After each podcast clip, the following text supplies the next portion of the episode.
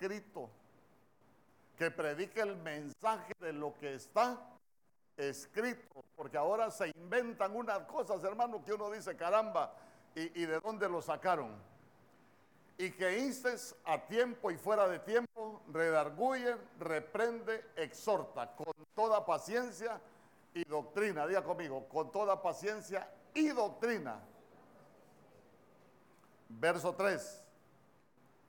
Porque van a venir tiempos, mire, porque van a venir tiempos cuando no van a soportar la sana doctrina. Voy a ir haciendo paréntesis. En este tiempo en las redes hay muchos predicadores de sana doctrina. ¿Usted los ha visto? Predicador de sana doctrina. Pero ¿qué hacen los predicadores de sana doctrina en las redes? ¿Ah? Lo que hacen es hablar de todo el mundo. De todo el mundo. Imagínense, imagínense que nosotros tenemos nuestra línea. Y no, no vengo a defender de nadie. Nuestro abogado es el Señor. Pero le digo a, le digo a Scarlett, yo, mira, la ignorancia de la gente, porque al apóstol Sergio lo tienen, lo tienen catalogado como un, como un cabalista. Usted ni sabe tal vez el término, pero al apóstol Sergio lo tienen catalogado como un, como un cabalista, le digo yo, pero ellos solo están hablando de su ignorancia, están criticando algo que ni tan siquiera conocen. ¿Por qué? Porque yo a usted le hablo de los números, por ejemplo. A usted yo le hablo de un montón de cosas y no es que sea cabalista, son mensajes que están en la Biblia, pero no están disponibles para cualquiera. Y dije, predicador de sana doctrina, no, está, está criticando cosas que, que no sabe. Pero mire qué tremendo, porque vendrán tiempos cuando no sufrirán la sana doctrina. No sufrir la sana doctrina es que la gente no le va a gustar la sana doctrina a la gente no le va a gustar el mensaje de la palabra. ¿Por qué? Porque nos vamos a ir acostumbrando a nuestro propio evangelio, al evangelio popular, al evangelio de lo que a mí me gusta, pero no el evangelio de lo que la Biblia dice. Sino que teniendo comezón de oír, se amontonarán maestros conforme a sus propios concupiscencias, conforme a lo que ellos quieren oír, conforme a lo que les gusta, conforme a lo que, a lo que ellos todavía desean hacer, pero que no necesariamente es lo que el Señor quiere, lo que el Señor quiere enseñar. Fíjese que con eso de amontonarse maestros, un día yo sentí pena, sentí pena, sentí como vergüenza, porque no que estoy resentido, yo, yo, para la gloria del Señor, sé lo que soy en Dios y sé lo que tengo de Dios. Pero una vez una hermana me dijo, yo, yo solo quiero pasar escuchando a, a fulano de tal, me dijo, yo ya no quiero ir ni a la iglesia. Y me lo está diciendo a mí y viene acá. Pero un día tuvo un clavo con uno de sus hijos, pero clavos de esos así que, que uno no haya que hacer con los hijos. ¿A quién cree que fue el primero que, llamó? Casi le digo, llame a aquel desgraciado que usted escucha. ¿Y cómo, es que no me quiere escuchar a mí, pero cuando tiene clavos sí me llama? Entonces, entonces, ¿por qué? Porque uno debe de cuidarse porque ese es un mover espiritual que se va a dar en el último tiempo. La gente quiere escuchar a mucha gente porque mucha gente enseña cosas hasta que son bonitas pero que muchas veces se apartan de la sana doctrina. Usted vio ahorita cuánto predicador famoso salió justificando la Navidad, por ejemplo. Usted lo vio en las redes. Uy, hermanos, salieron predicadores famosos justificando la Navidad, pero hay mucha gente que le gusta la Navidad. Ay, la mejor época del año es la época del amor. Perdóneme si usted cree que la Navidad es la época del amor, usted está en la vil calle. ¿Por qué? Porque para nosotros la época del amor son los 365 días del año. A mí no me venga usted con el cuento que en Navidad le va a llegar un regalo a su mamá. Lléveselo cuando usted lo siente en el corazón. ¿Acaso necesita 24 de diciembre para llevarle un regalo? O que cumpla años para llevarle un ramo de rosas a, a la mujer, por ejemplo. No en cualquier tiempo se lo puede regalar. ¿O no? Es más, mire, ve. Yo a mi esposa le hago bromas a veces. Un día le digo a, como la hermana Claudia es bandida, Le digo yo, mándeme un ramo de rosas a mi esposa, pero le pone ahí de un admirador. Y yo estaba en la sala me puse en la sala a ver tele, yo casi no miro tele, pero me puse en la sala porque ya sabía que ya iba a llegar.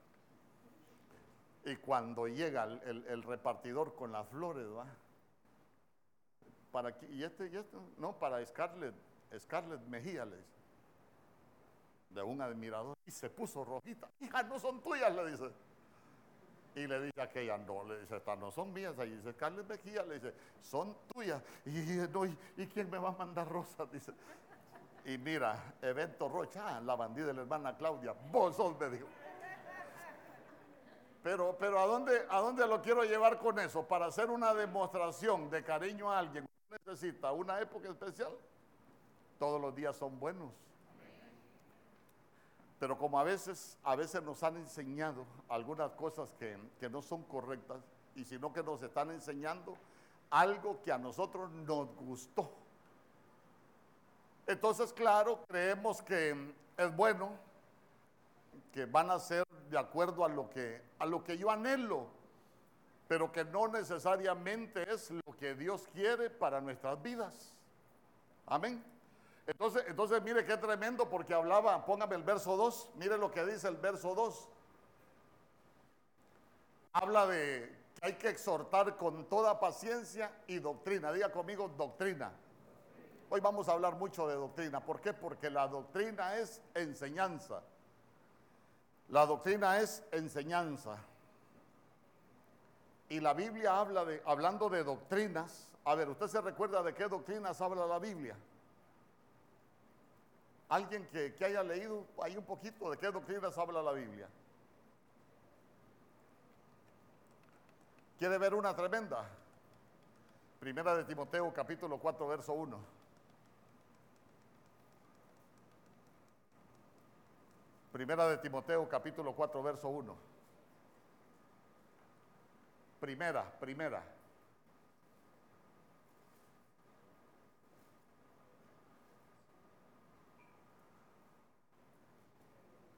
Hoy viene en ayuno, ¿verdad? Gloria a Dios, por eso estoy tranquilo yo también. ¿De qué doctrina habla la Biblia ahí? Doctrinas de demonios. Ay, entonces mire, mire, como eso es enseñanza, la, doctrina es enseñanza, cuando uno, cuando uno puede creer que alguien no está siendo enseñado por Dios, sino que está siendo enseñado por los demonios. ¿Ah? Vaya, le voy a poner un ejemplo. El Señor vino a darnos vida. Y si un cristiano arrecho solo habla de matar, ¿quién es el maestro de doctrina del cristiano? ¿Ah? Hablemos pues. Si el Señor es dador de vida y alguien solo pasa pensando, ay, yo, yo, yo quiero terminar con esta vida porque, porque para mí la vida no tiene sentido, ¿quién le estará dando clases? ¿Será que le está enseñando el Dios de la vida o le están dando o le están enseñando su doctrina? Los demonios. No, yo, yo solo pregunto.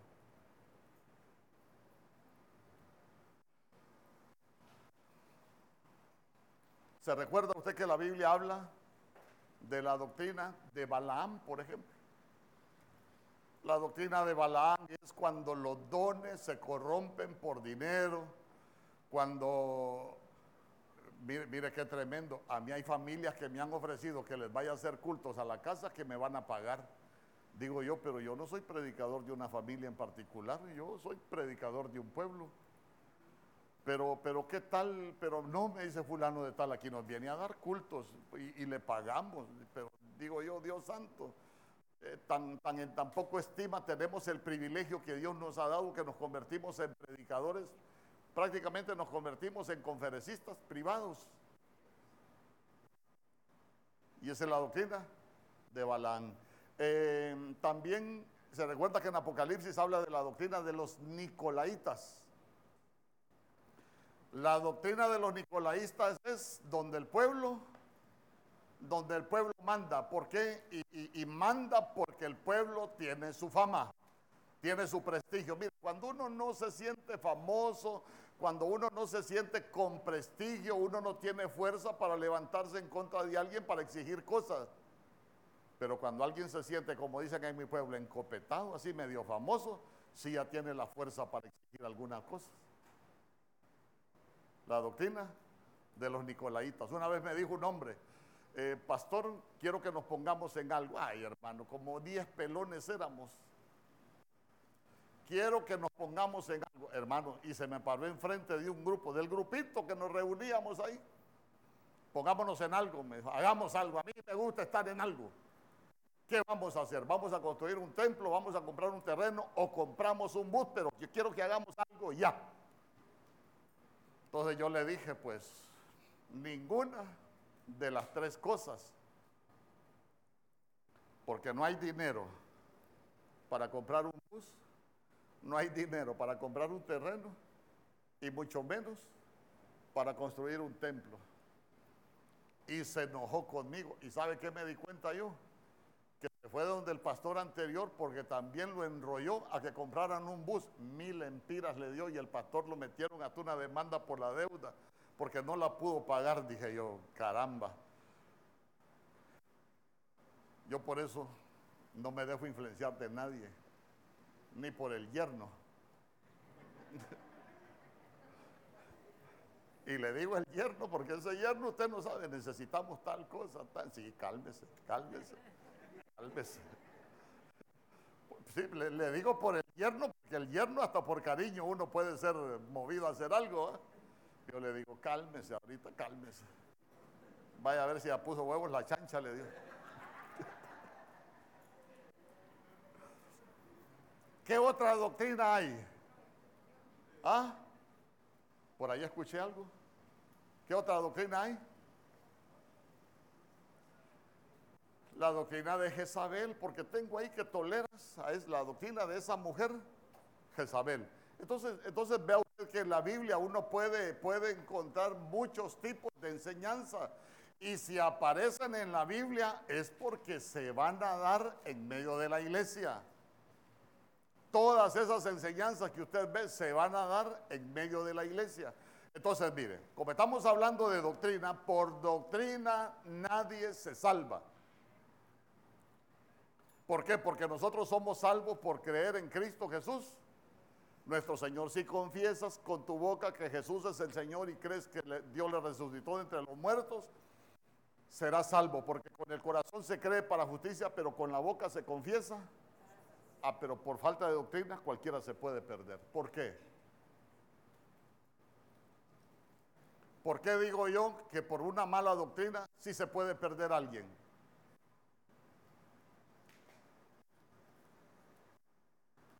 Se recuerda que nuestro Señor Jesús le dijo a los fariseos y a los escribas, ustedes fariseos y escribas hipócritas que recorren el mar y la tierra para hacer un prosélito, para conquistarse a un nuevo. ¿Y qué les dijo que lo hacían cuando lo encontraban? ¿Ah? ¿Perdón? No lo están salvando, le dijo, los están haciendo doblemente reos del infierno. O sea que con la doctrina de ellos no los estaban llevando a la salvación, los estaban llevando para el infierno. Entonces, miren, nadie se salva por doctrina, pero por una mala doctrina cualquiera se puede, se puede perder. Entonces, entonces cuando, cuando nosotros vamos hablando de eso, mire lo que dice, mire lo que dice Primera de Timoteo 4:16, ahí en ese mismo capítulo.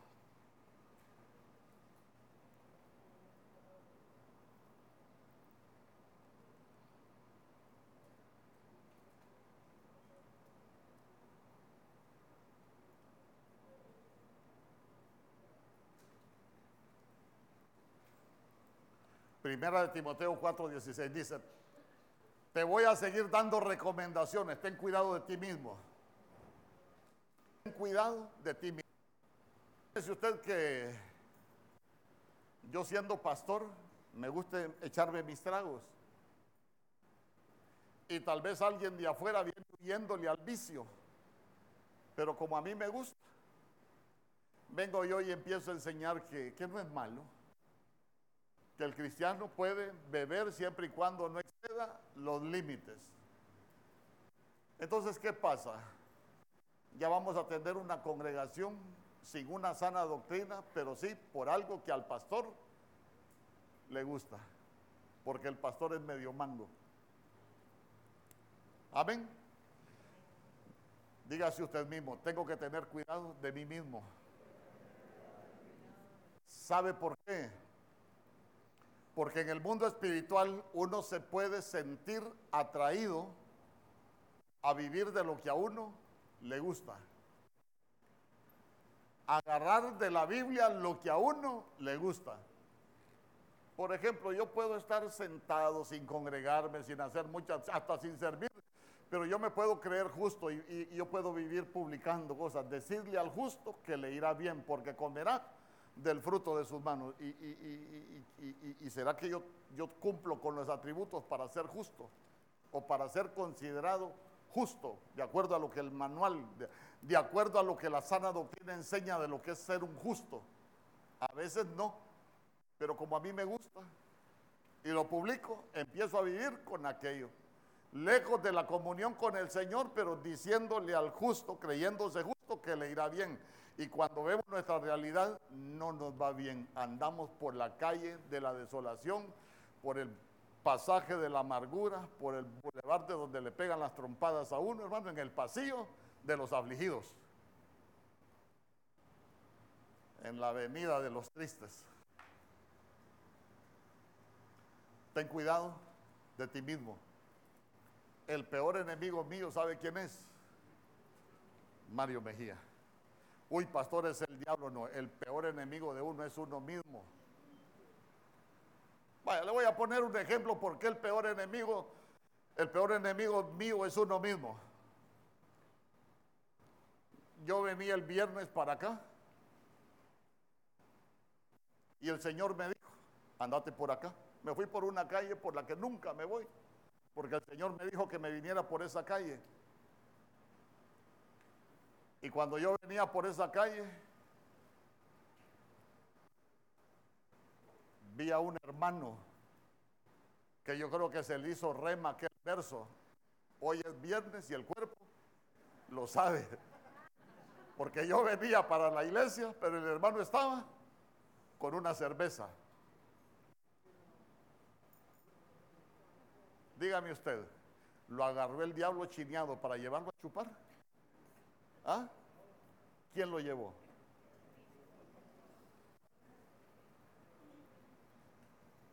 El mismo. Amén. Y viene un hermano y me dice, fíjese pastor, que me metí por una calle allá y a quién cree que fui a encontrar otro hermano bebiendo. Digo yo, se les hizo rema, hoy es viernes y el cuerpo lo sabe. Y yo digo, ¿quién lo llevó? El peor enemigo de ellos no es el diablo. El peor enemigo de ellos son ellos mismos. Usted cuídese de usted mismo.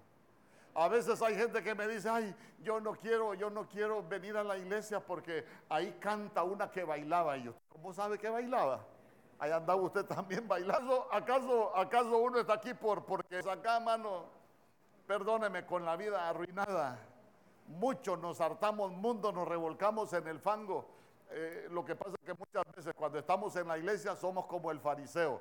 Cuando llegó aquella mujer, ah, si este Jesús fuera profeta, sabría que esta mujer que está ahí es pecadora. Aquí es una escuela de pecadores que estamos aprendiendo. Perdonados, pero pecadores. Entonces hay que tener cuidado de uno mismo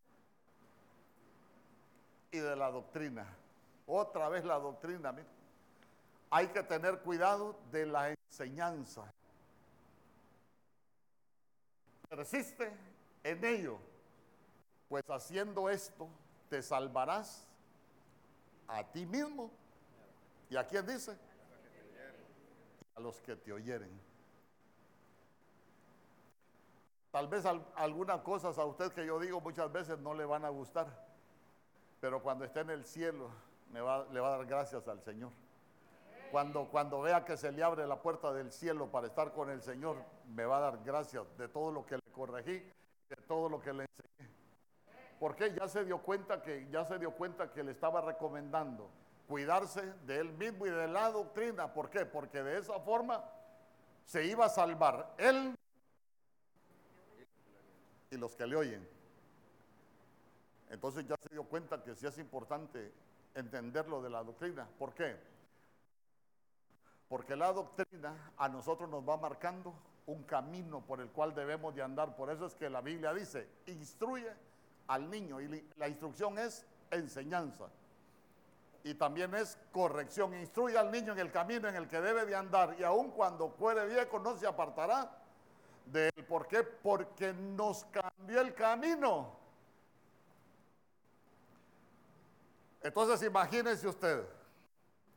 ¿Será que, será que los hermanos que, encontramos nosotros ahí por casualidad, eh, hoy es viernes y el cuerpo lo sabe, que ya andan por el camino correcto?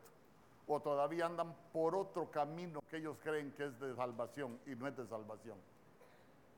Ahora le pregunto, ¿de quién es el problema? ¿No han tenido cuidado? De sí mismo. Amén. Usted cuídese usted primero. Cuídese usted primero. Entonces, miren, la doctrina. Yo aquí, miren, hemos llegado todavía ahí donde lo quiero, donde lo quiero llevar. ¿Por qué? Porque también está la doctrina de Cristo. Y esa es la que nosotros vamos a aprender. ¿Por qué? ¿Por qué vamos a aprender de la doctrina de Cristo? Porque usted se recuerda que en Juan capítulo 5, verso 39, el Señor Jesús dijo, escudriñen las escrituras porque a vosotros os parece que en ellas van a encontrar la vida eterna. No, las escrituras dan testimonio de mí. Las escrituras hablan de mí. Entonces ahí, ahí en la escritura es que nosotros vamos a ir encontrando, hermano, la enseñanza para ir agarrando el camino, el camino correcto, el camino correcto. Por eso cuando nuestro Señor Jesús enseñaba, se recuerda a usted que ellos no se admiraban de lo bonito que hablaba. Se recuerda que cuando nuestro Señor Jesús predicaba no se admiraban por los milagros, ¿De qué se admiraban? Se admiraban de su doctrina. Siempre que él predicaba se admiraban de su doctrina, porque ¿sabe qué? Uno puede hacer milagros, o en una iglesia pueden haber milagros, y eso no significa que el que hace milagros va a ser salvo. ¿Por qué? Porque si anda afuera, ¿por qué se lo digo? Lo dice la Biblia pero si en tu nombre echamos fuera demonios en tu nombre, sanamos enfermos en tu nombre, hicimos muchos milagros. Yo les voy a responder, apartados de mí, hacedores de maldad, porque nunca los conocí. ¿Y cómo es que hicieron milagros? ¿Cómo es que sanaron enfermos? ¿Cómo es que echaron fuera demonios y no eran salvos? Eh, ese es otro tema. Por eso es que Pablo dijo que hay que cuidar la salvación con temor y temblor, no siendo que yo, no sea que siendo yo heraldo para la salvación de otro, yo mismo venga a ser descalificado. Él tenía ese temor. Y todo es problema de doctrina.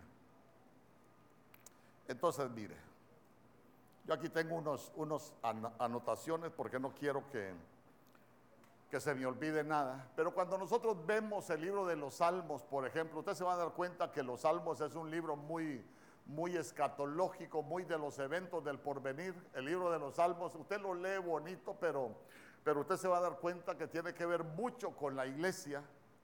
Cuando usted empieza a leer, por ejemplo, si usted se va al Salmo 116, usted, usted se va a encontrar con un David que le está dando gracias al Señor porque lo había librado de la muerte. Ah, los lazos de la muerte. Ah, pero el Señor me, me libró. Pero cuando usted llega al Salmo 117, usted se va a dar cuenta que, que es uno de los libros ahí pequeños, de los más pequeños, de los salmos más pequeños.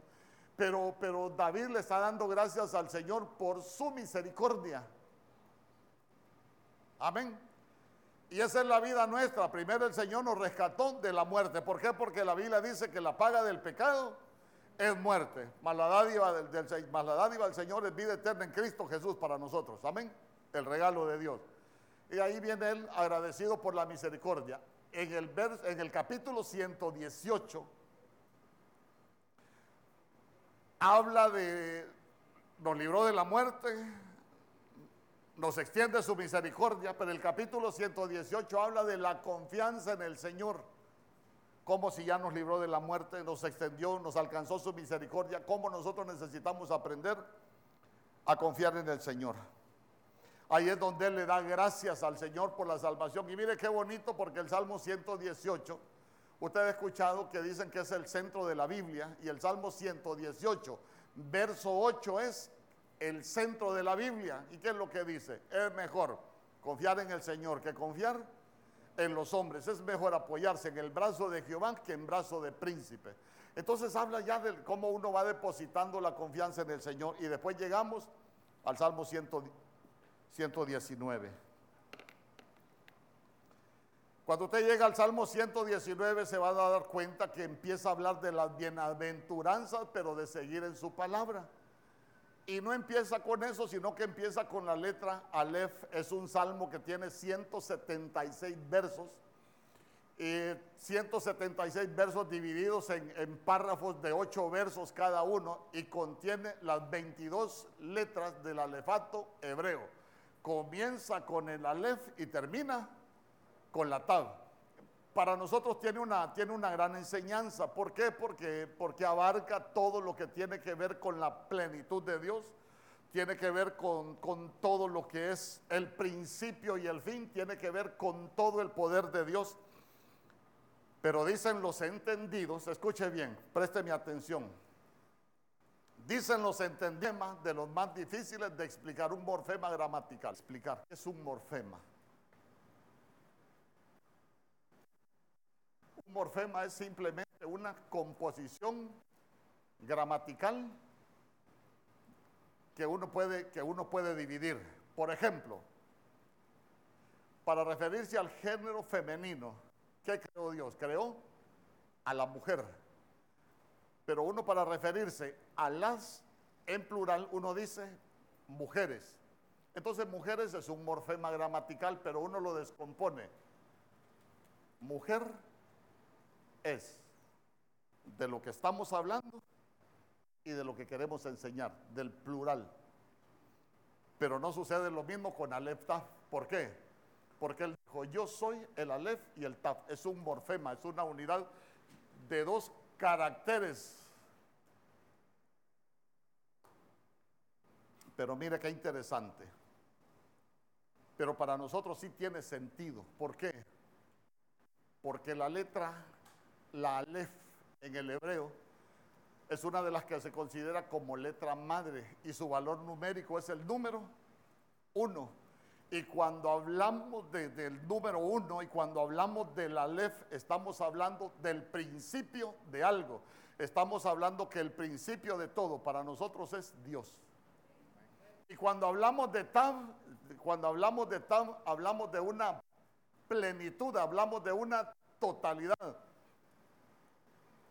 Y cuando hablamos de totalidad, estamos hablando de la totalidad de la salvación. ¿Y por qué hablamos de la totalidad de la salvación? Porque la tab es la señal de la cruz. Y nosotros somos salvos por el sacrificio de Cristo en la cruz. ¿Me estoy explicando? Mire, yo me entiendo a cabalidad de todo lo que le voy a hablar. A mí me interesa que usted me entienda. Y la TAB es la marca que nos pusieron a nosotros. Diga conmigo, yo ya tengo una marca. Ya tiene una marca. ¿Por qué, ¿Por qué le digo que ya tiene una marca? Porque se recuerda usted allá en el libro de Apocalipsis cuando habla de los marcados que les van a marcar una, una marca en la frente. Pero nosotros ya estamos marcados y estamos marcados por el que tiene un nombre que es sobre todo nombre. A nosotros nadie nos puede marcar.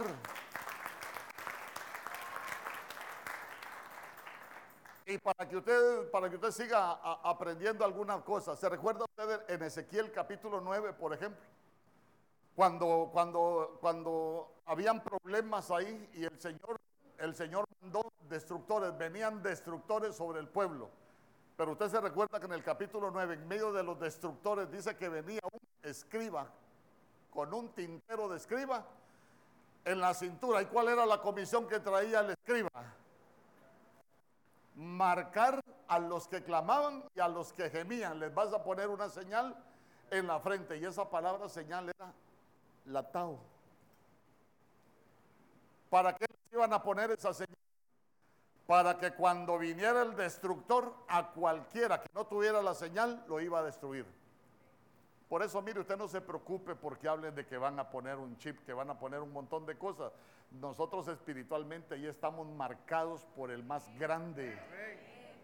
Hermanos, si nos marcó el más grande, ¿quiénes son el diablo y sus demonios para que nos marquen? Nada, no son nada. Pero, pero nosotros tenemos esa marca. Pero ¿sabe cuál es el problema? Que después de esa marca, uno, vaya, por ejemplo, el capítulo 1, verso 3 de los hijos de Eli.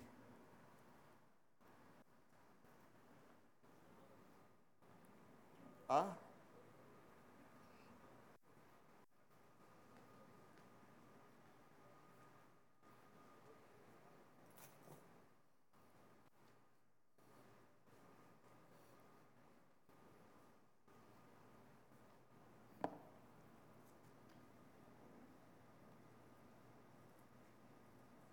A ver qué dice.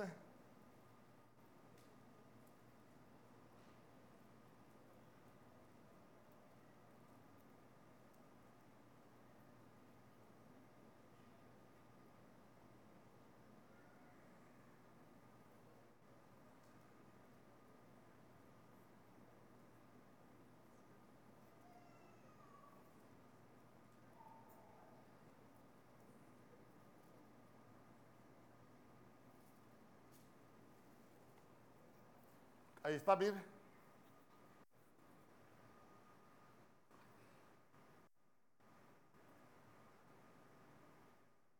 Mire usted. Presta atención. Estaban en la casa del Señor. Su padre era el sumo. Póngale que era el pastor su papá. Y sus hijos eran sacerdotes, servían. Ahí está.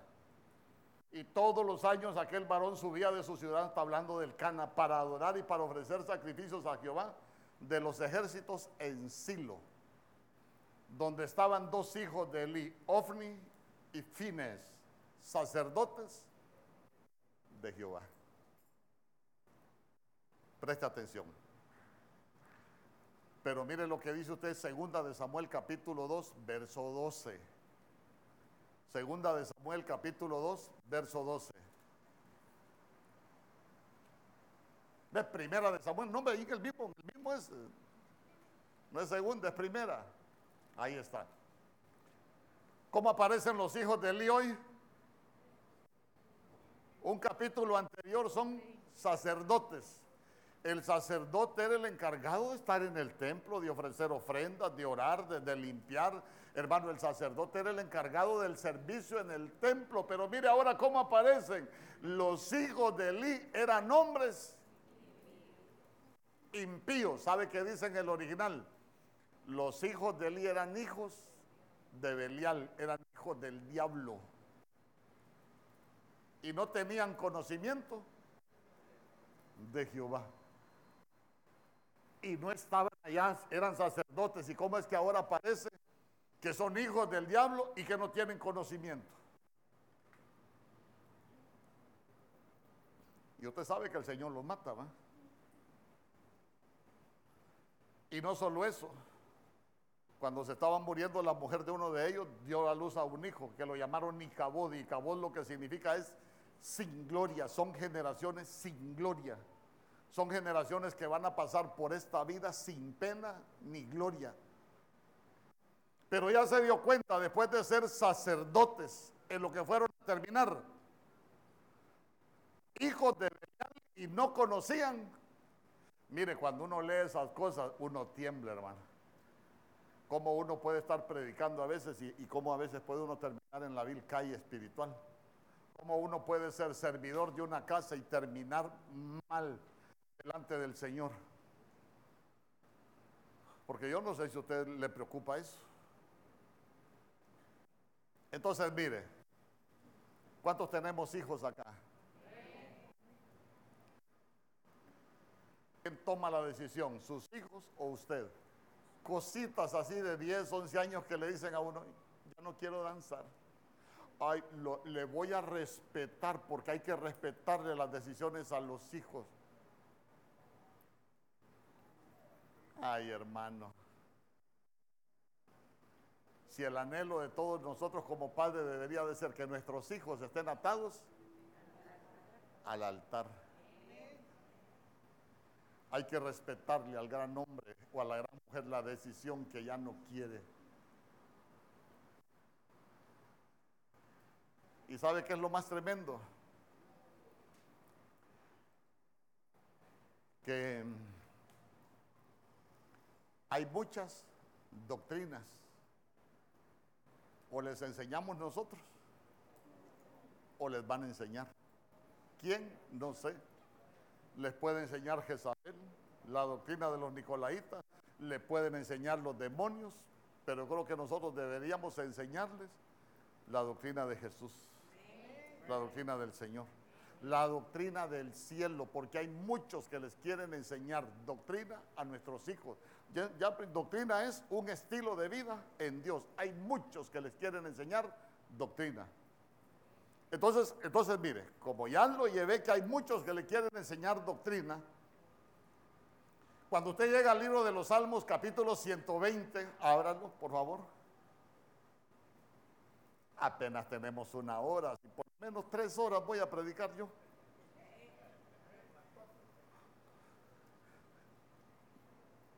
¿Será que puede predicar tres horas, pastor? Doce horas he predicado sin parar.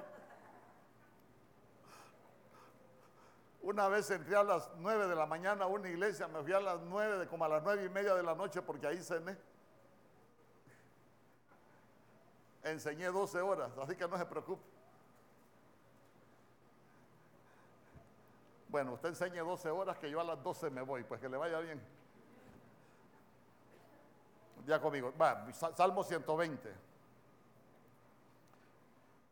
No, póngamelo bien, póngamelo bien. ¿Cómo dice el Salmo 120? Ya hablamos de la doctrina, ya le expliqué todo lo que puede pasar. Ahora, ¿cómo empieza el encabezado del Salmo 120? Mire, en la Biblia nada está de más y nada está de menos. A ver, ¿qué dice, qué dice en el encabezado? Alguien que me lo lea. ¿Ah? ¿Qué? De gracia. No, pero, pero ahí donde dice cántico de ascenso, el encabezado, primero. No, no, no, no, no, el, el que me leyó él. El primero dice plegaria ante el peligro de la lengua engañosa. Ajá, pero después dice cántico. Bueno, alguien, alguien que diga algo diferente su Biblia. Cántico de los peregrinos. Nosotros somos los peregrinos porque nosotros somos ciudadanos del cielo aquí en la tierra.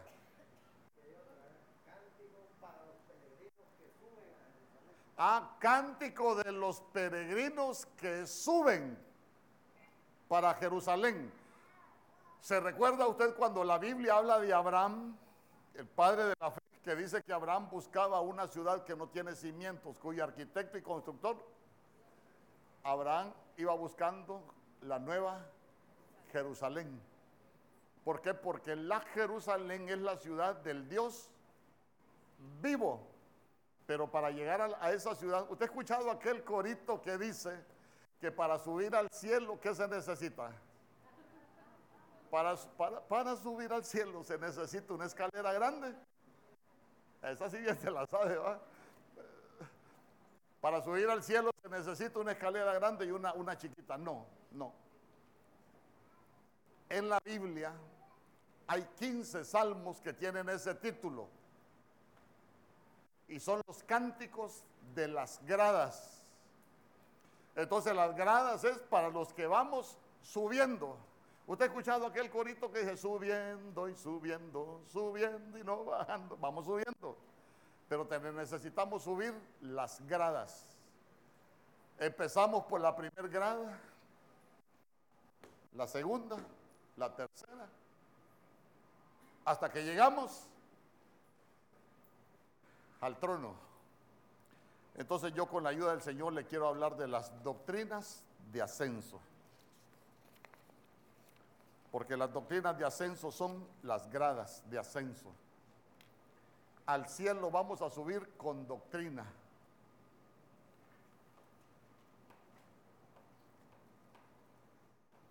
Salmo 120, verso 1.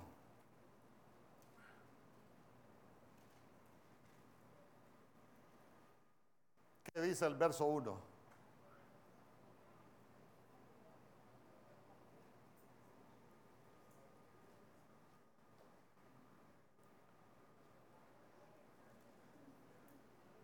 ¿Qué es lo primero que hace uno? ¿Qué es lo primero que hace uno? Vaya, por ejemplo, por ejemplo, escuche bien. Usted se recuerda que cuando el pueblo de Dios estaba cautivo en Egipto, ¿por qué el Señor se acordó de ellos? ¿Qué escuchó el Señor? ¿Ah? Escuchó su clamor. Éxodo capítulo 2, verso 23. El pueblo estaba cautivo y el Señor escuchó su clamor. Entonces, mire, la primer doctrina que nosotros necesitamos aprender es el clamor. ¿Para qué? Para que el Señor nos libre de la cautividad. Nadie cautivo llega al cielo. ¿Por qué? Porque la Biblia dice, uno se vuelve esclavo del que lo conquista. Y él me respondió, entonces está cautivo en el mundo debería empezar a clamarle al Señor para que lo libere. ¿Por qué? Porque esa es la primera doctrina con la cual nosotros empezamos a subir las gradas. Hermano, nadie que está, que está cautivo va a poder subir las gradas. ¿Por qué? Porque el Señor vino a hacernos libres. Porque Él es el Dios de los libres. Por eso es que él siendo inocente allá para el tiempo de la fiesta, cuando tenía por costumbre liberar un preso famoso, un delincuente famoso, se recuerda que quien estaba era Barrabás, y Barrabás lo que significa son los hijos del Padre. Entonces vamos a ver, ¿a quién quieren que dejen preso? No, dejaron preso al inocente para que los culpables comenzáramos a subir las gradas. Amén.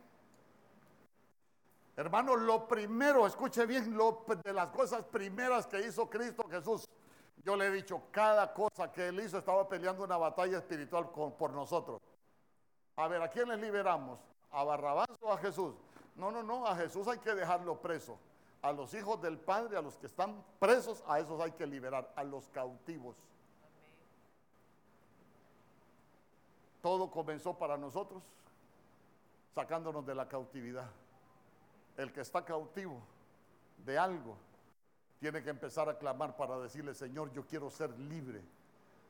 Porque nadie cautivo va a llegar al cielo. La primera grada es el clamor para ser libre de la cautividad.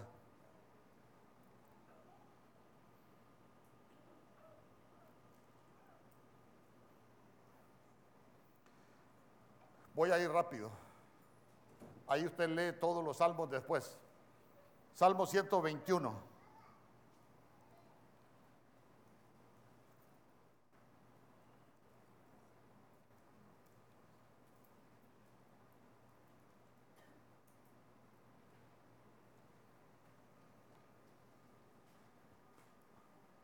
Alzaré mis ojos a los montes. Mire,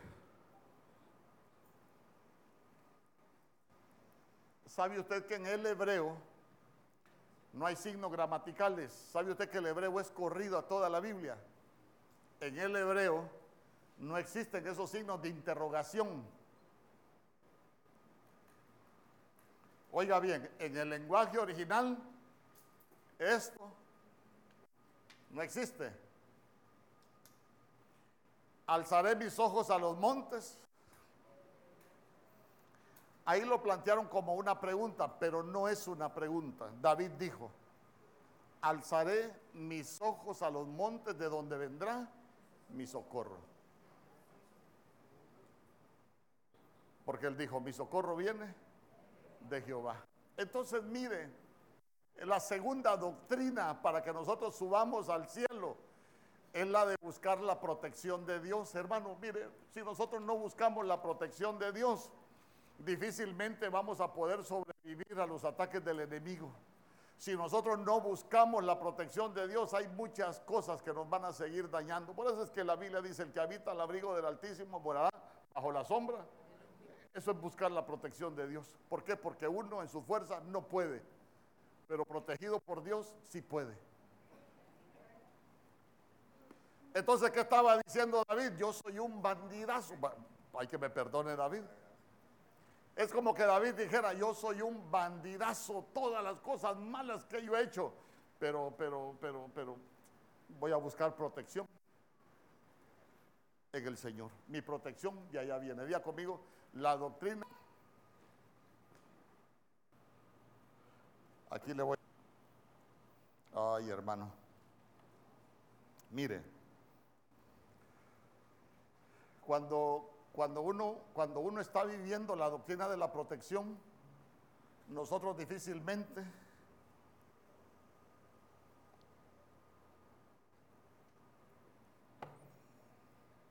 dejamos de buscar cosas en la tierra y comenzamos a buscar las cosas del cielo.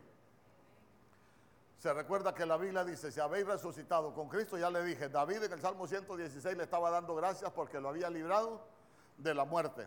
Y usted se va a dar cuenta que la Biblia dice, si habéis resucitado con Cristo, entonces buscad las cosas de arriba. Por eso ya hay que poner la mirada en el cielo. Nuestro socorro viene del cielo. Se recuerda usted que la Biblia, creo que es en Hebreos capítulo 12, verso 2, dice, alzaré mis ojos a los montes. No, perdón, no, no, no puesto los ojos en Jesús, el autor y consumador de la fe. Puesto los ojos en Jesús, el autor y consumador de la fe. Mire, no ponga la mirada en los hombres. Ay, yo a esa iglesia no me gusta ir porque aquella hermana que andaba de amarillo, qué feo me quedó viendo. Y es que viene a que la. No, no, dije, no dije la hermana de amarillo porque vi a alguien con un color que me caiga mal. Dije por decir algo. No había visto a nadie con amarillo por tal hermana Sara de amarillo. Lo dije por, por, por decir. Pero ¿a qué viene usted? ¿A que la mire la hermana o a que lo mire el Señor? Uno viene a que lo mire el Señor. Con sus virtudes, con sus defectos, pero Señor, yo vengo a poner mi mirada en ti porque yo quiero que tú me mires. Amén. Entonces ya se dio cuenta, ya llevamos dos doctrinas de 15, ya ya vamos por dos gradas.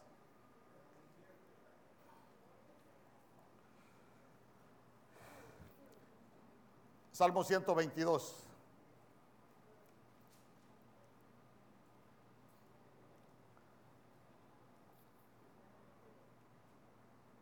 Ay, hermano.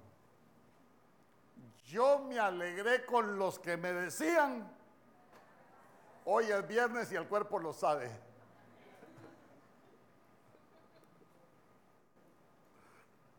Ah, no es así, ¿verdad?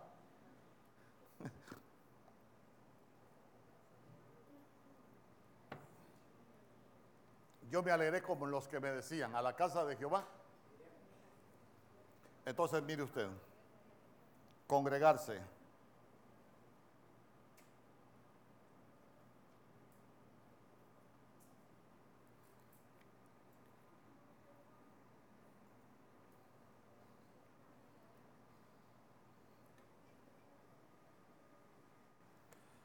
Ay, hermano. La Biblia dice, no dejando de congregarse, como algunos tienen, por costumbre. Oiga bien, por costumbre. Nosotros cuando estábamos en el mundo teníamos una rutina, teníamos una costumbre. En derecho, aquí hay, aquí hay abogados, tal vez quedo mentiroso, a mí me gusta leer un poquito de todo. En derecho, la costumbre crea una figura jurídica que se llama jurisprudencia. Cuando se ha creado la figura jurídica de la jurisprudencia, se vuelve ley. Así es, Boscarito. Ahí está. Estoy aprobado. Suma cum laude, ¿y dónde lo vio usted? Hasta yo me siento orgulloso de que haya graduado con honores, pues. Hasta me emociono. Uno viejo se emociona. La costumbre, por ejemplo, si yo le permito a Lorena que mastique chicle, ahí está Lorena. Y como somos amigos y, Lorena a veces me, invita a chilaquil, y yo no le digo nada a Lorena, lo que Lorena acostumbra crea un vacío en la autoridad que se llama jurisprudencia. Entonces quiere decir que ya no solo Lorena tiene derecha, sino que también Ricardo, la hermana Wendy, ya todo mundo tiene derecho. ¿Por qué? Porque aquella costumbre creó un vacío que se volvió ley y la ley nos gobierna. Amén. Entonces vamos. Las costumbres de la tierra, Jeremías capítulo 10 dice, son vanidad. Pero como son costumbres que nosotros traíamos, que nos han gobernado, cuando nosotros venimos al Señor, tenemos que cambiar las costumbres de la tierra para por las costumbres del reino, porque mientras no cambiemos las costumbres nos van a seguir gobernando las costumbres que traíamos de la tierra, que son vanidad, y nos va a costar aprender las costumbres del reino. Amén. Por eso es que hay mucha gente que la gobierna la costumbre de la tierra y no tiene la costumbre de congregarse. Mire, hermano, lo puedo poner en fila y hacer ni una encuesta. Todo mundo tiene una excusa. Se imagina que el Señor hubiera puesto una excusa. No, yo por este salvaje no voy a morir.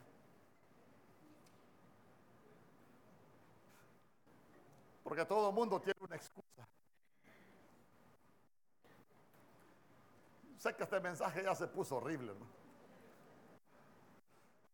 El otro domingo en la Santa Cena nos ponemos en paz. O me espera afuera ahí.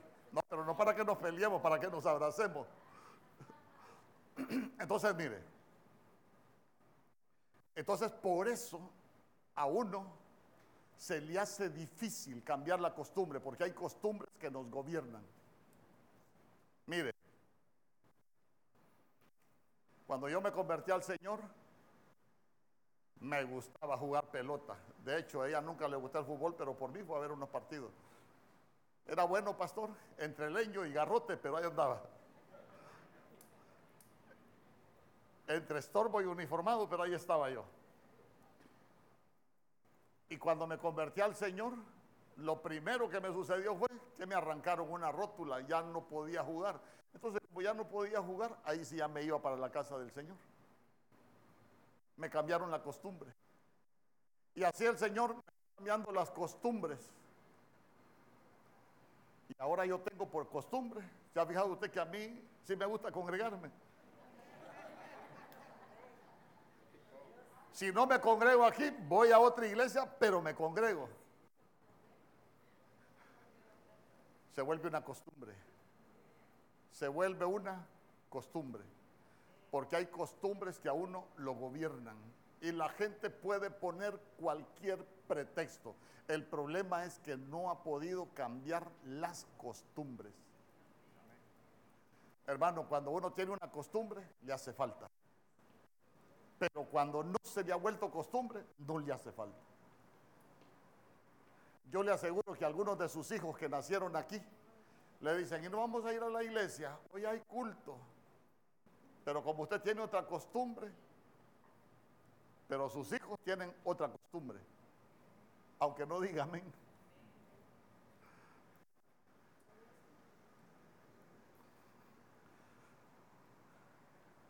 David en un momento de su vida, en el recuerda lo que dijo,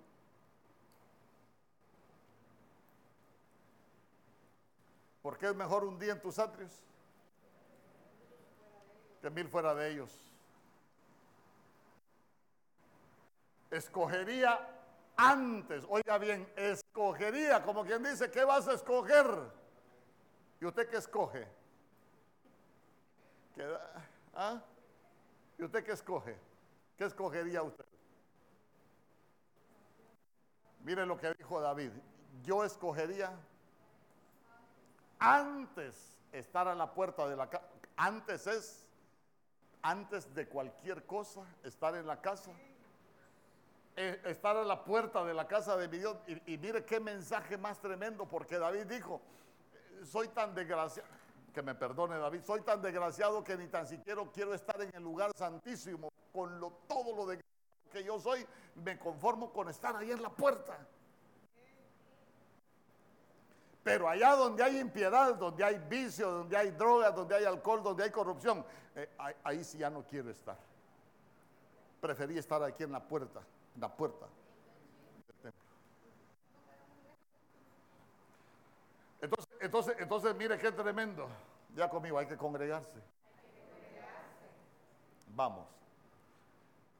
Salmo 84. ¿Y se recuerda usted lo que dice el Salmo que 27, 4? ¿Es eso? Sí.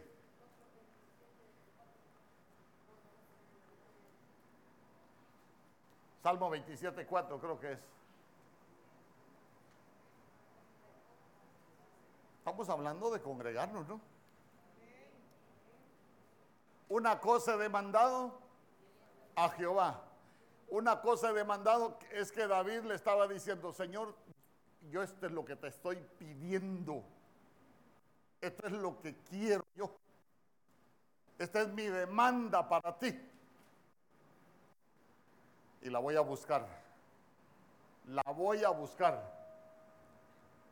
Que esté yo en la casa de Jehová todos los días de mi vida para contemplar la hermosura de Jehová y para inquirir en su tanto tiempo, en su santo tiempo.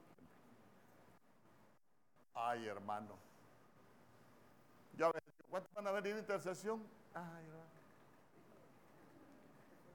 Con todas las sillas vacías comenzamos el, el sábado y no me estoy quejando. Solo lo estoy exhortando.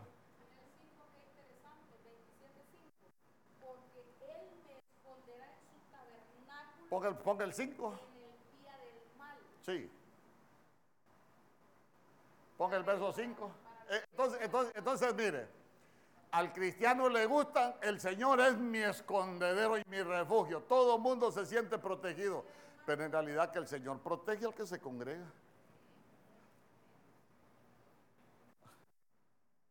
Hermano, porque después dice, es que es que mire, el evangelio popular sacamos los versos de contexto porque eso nos gusta, pero no tenemos doctrina. Porque Él me esconde, allá, yo quiero estar allá, en la casa de Él, allá escondidito. ¿Por qué? Porque Él me esconderá en su tabernáculo en el día del mal. Me ocultará en lo reservado de su morada, sobre una roca me pondrá en alto. Ay, qué bonito. Todos queremos eso, pero no nos queremos congregar. Usted no, usted no, el que está a la par suya tal vez.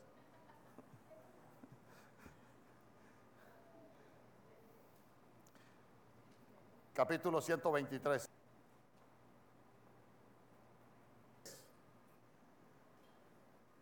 Bueno, a ti alcé mis ojos, a ti que habitas en los cielos. Verso 2. Dice, He aquí como los ojos de los siervos miran la mano de sus señores y como los ojos de su sierva la mano de su señora, así nuestros ojos miran a Jehová, nuestro Dios, hasta que tenga misericordia de nosotros.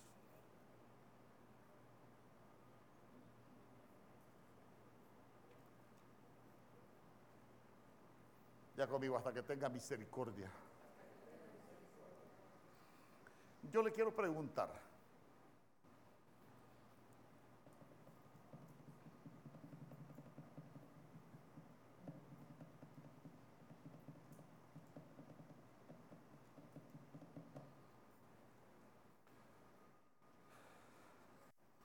Yo le quiero preguntar. La misericordia de Dios es que Él ama la, la miseria nuestra. La miseria es todo lo vil, todo lo malo, todo lo débil, eh, todo lo que no sirve de nosotros. El Señor no la toma en cuenta, esa es la misericordia de Dios.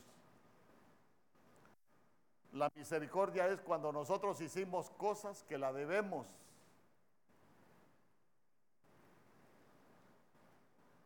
Pero que Él pagó por nosotros. Y yo le quiero preguntar, ¿usted está seguro que el Señor ya pagó las que usted debía? ¿O todavía, o todavía necesita la doctrina de la misericordia? Porque mire, a veces a los cristianos cuando venimos a la iglesia se nos olvida que la debemos. Y se nos olvida pedirle al Señor que tenga misericordia de uno.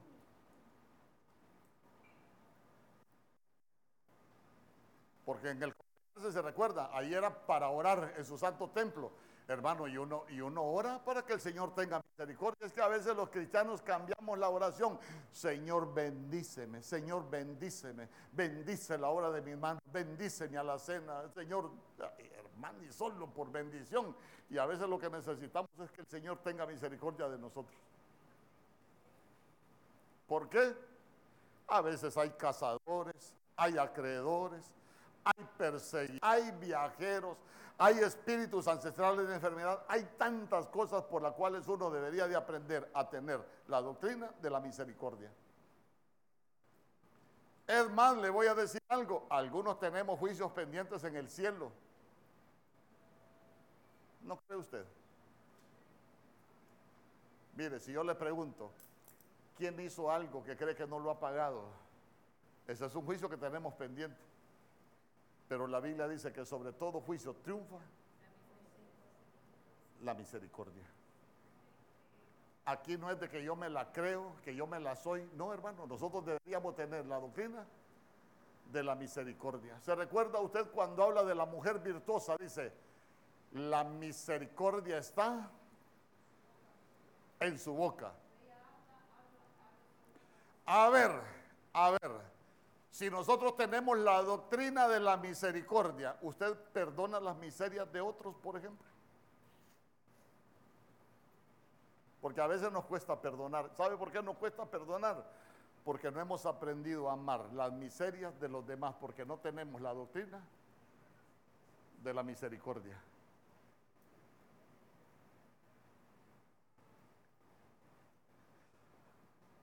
Y mire, yo le dije la parte bonita del verso, creo que es Santiago capítulo 1, verso 13, ¿no? Donde dice que sobre todo juicio triunfa la misericordia. Pero la Biblia dice, mejor leámoslo.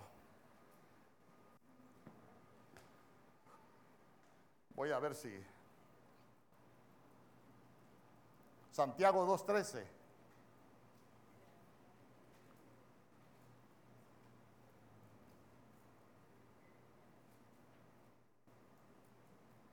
Santiago 2.13. Mejor llevémonos el paquete completo. Dice, porque juicio sin misericordia se hará con aquel que no hiciere. Ahí sí ya se puso feo la cosa. A ver, ¿cómo trata usted los errores de los demás? ¿Con misericordia o sin misericordia? ¿Cómo lo juzga? ¿Cómo lo juzga usted? ¿Con misericordia o sin misericordia?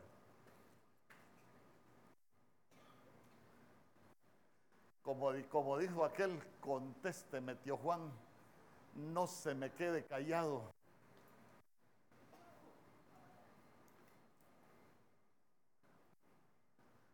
Conteste si no hay razón en que sigamos luchando.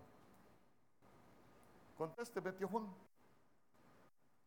¿Cómo juzga usted a los demás? ¿Cómo emite juicio usted sobre los demás? ¿Con misericordia o sin misericordia? Es que cuando lo hacemos con misericordia, nosotros perdonamos. Cuando no conocemos la misericordia, no perdonamos. ¿Y sabe cuál es el problema? Que cuando nosotros pidamos misericordia,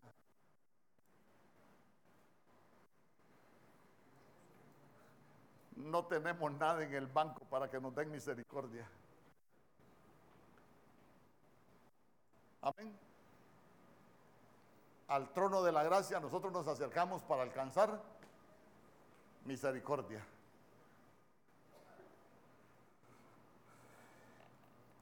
Hermano. Mateo capítulo 9, verso 13. Mateo capítulo 9, verso 13.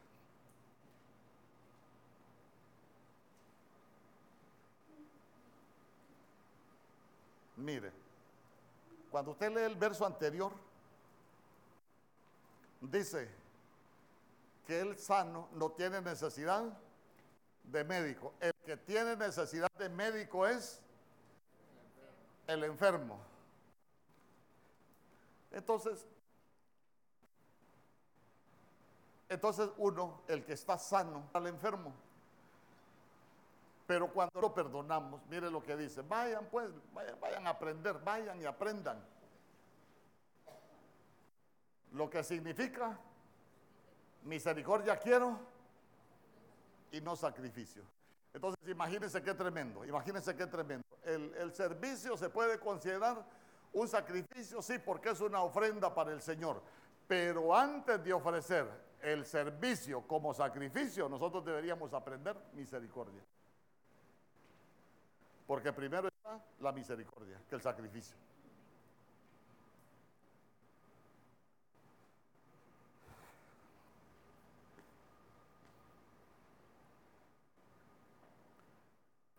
Porque no he venido a llamar a justos, sino a pecadores al arrepentimiento. Salmo 124. Versos 6 y 7 de la Biblia Kadosh. Salmo 24, versos 6 y 7 de la Biblia Kadosh. 124, perdón. 6 y 7 de la Kadosh.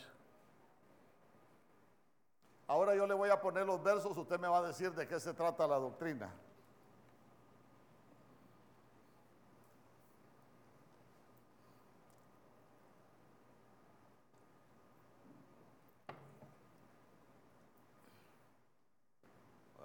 Vaya.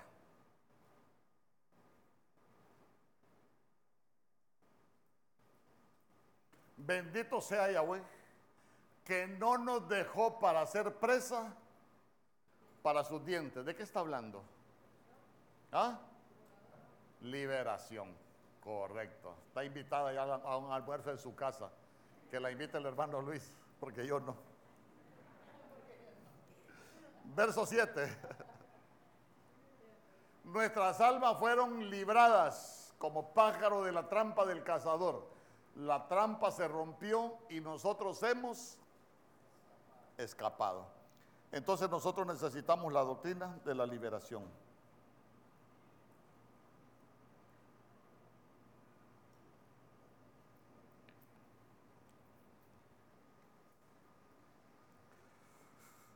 ¿Usted cree que hay cristianos que necesitan liberación?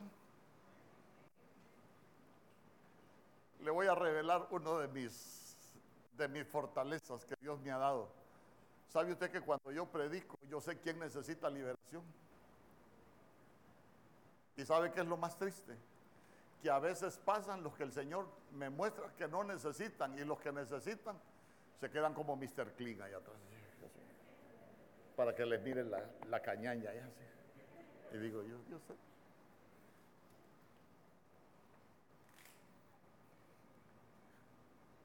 Conmigo, uno, uno, uno, si hay algo que debería de aprender, es la doctrina de la liberación. Porque mire, ¿cuántos somos libres acá? ¿Está seguro que es libre? Porque mire, el llegar a ser libre son tres etapas. Primero viene la liberación cuando sucede la liberación, nosotros somos sacados a libertad. Después de que viene la libertad, nosotros podemos vivir libres. Por ejemplo, estaba, él necesitaba liberación de la muerte, en primer lugar. Pero cuando el Señor lo saca de la tumba, a él lo que le abrieron fue la puerta de la tumba para que tuviera libertad. Pero ¿cómo salió Lázaro de la tumba todavía? Por eso le dijo, desátenlo y déjenlo ir. Primero es liberación, después viene nuestra libertad.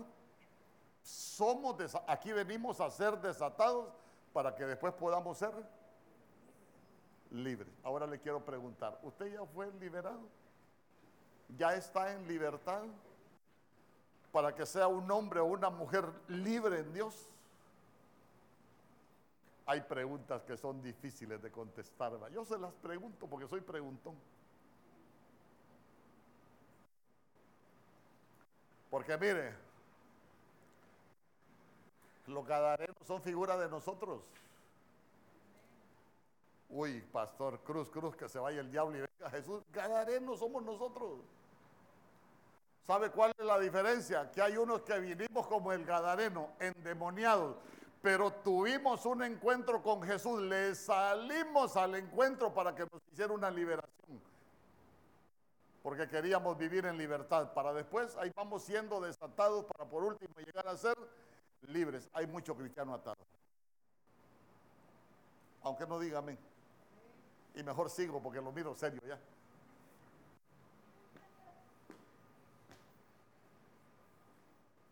¿Cuántas doctrinas de esas lleva usted? Pero que las vive. No, usted que las vive. Ay, hermano. Pero seguimos subiendo gradas, ¿no? Vaya. Salmo 125, verso 1.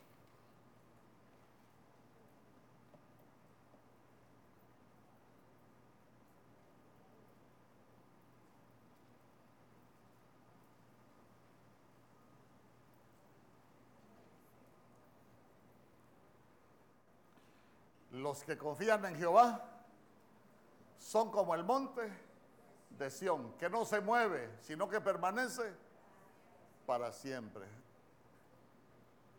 ¿Qué debemos? ¿Cuál es la doctrina esa? Sí.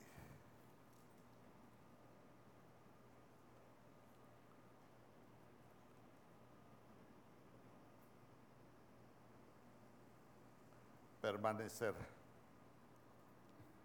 Mire, Cuando uno permanece, cuando uno permanece, le voy a poner un ejemplo. Vengan las dos. Imagínese usted,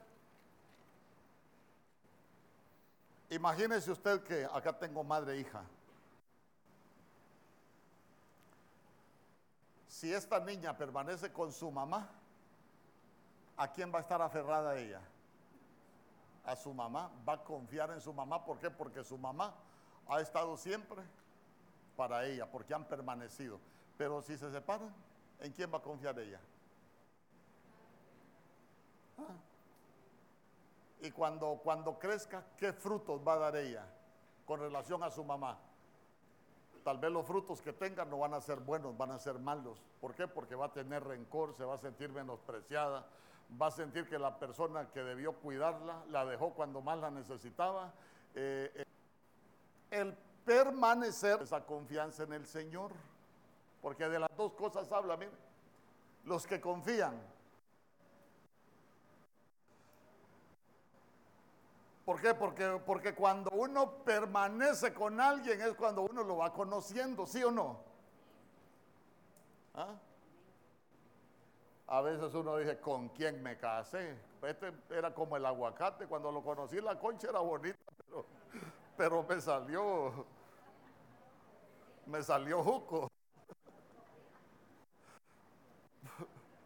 ¿Por qué? Porque cuando ya llegó a permanecer es que en realidad llegó a conocerlo y ahí es donde va la confianza. Amén. Entonces, mire.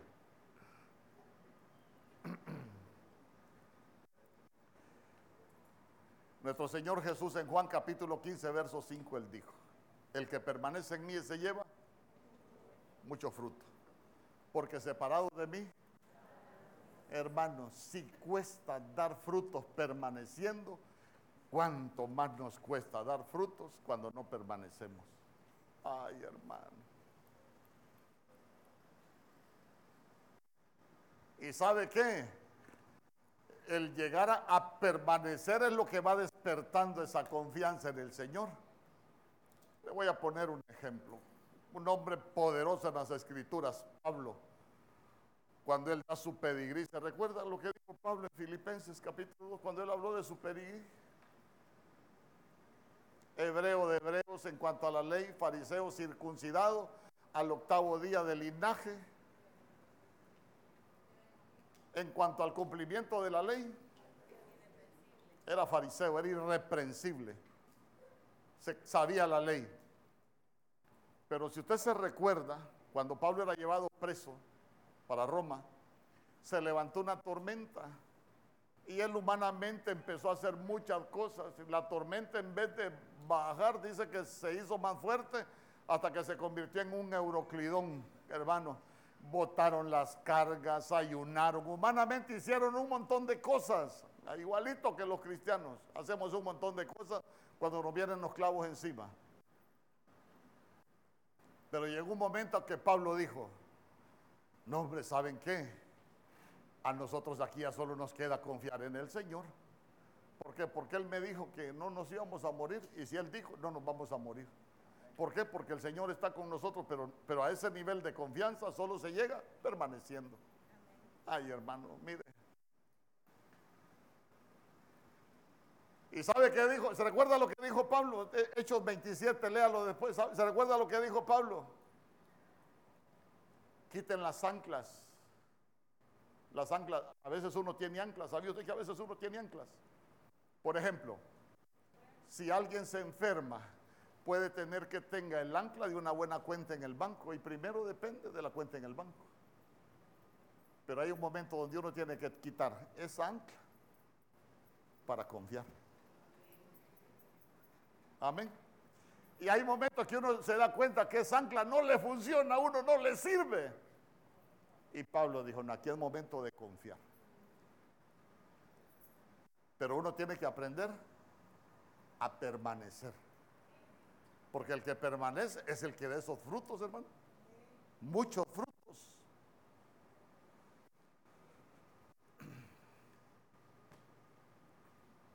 Ve que ya le va agarrando. La próxima le toca a usted la enseñanza. Salmo 126.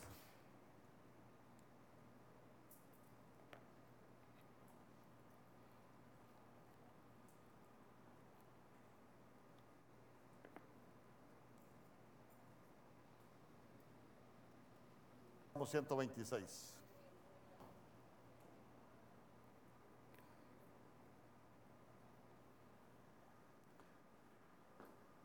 Cuando Jehová hiciere volver la cautividad de Sión, seremos como los que sueñan. ¿De qué doctrina está hablando?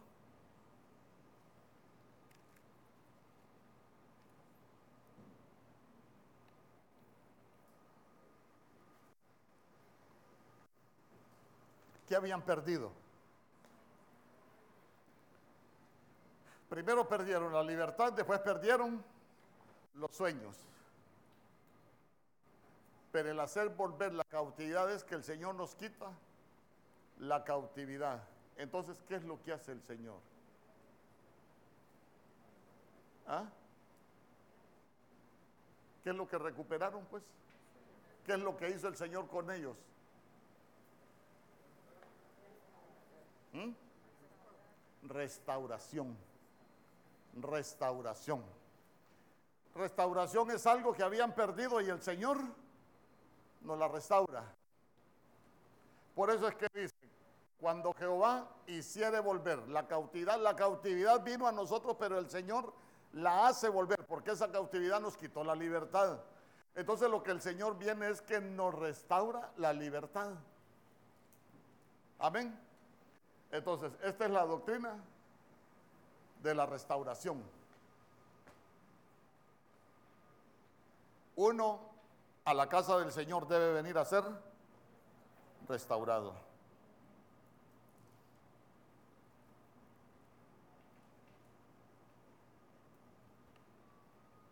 Restauración.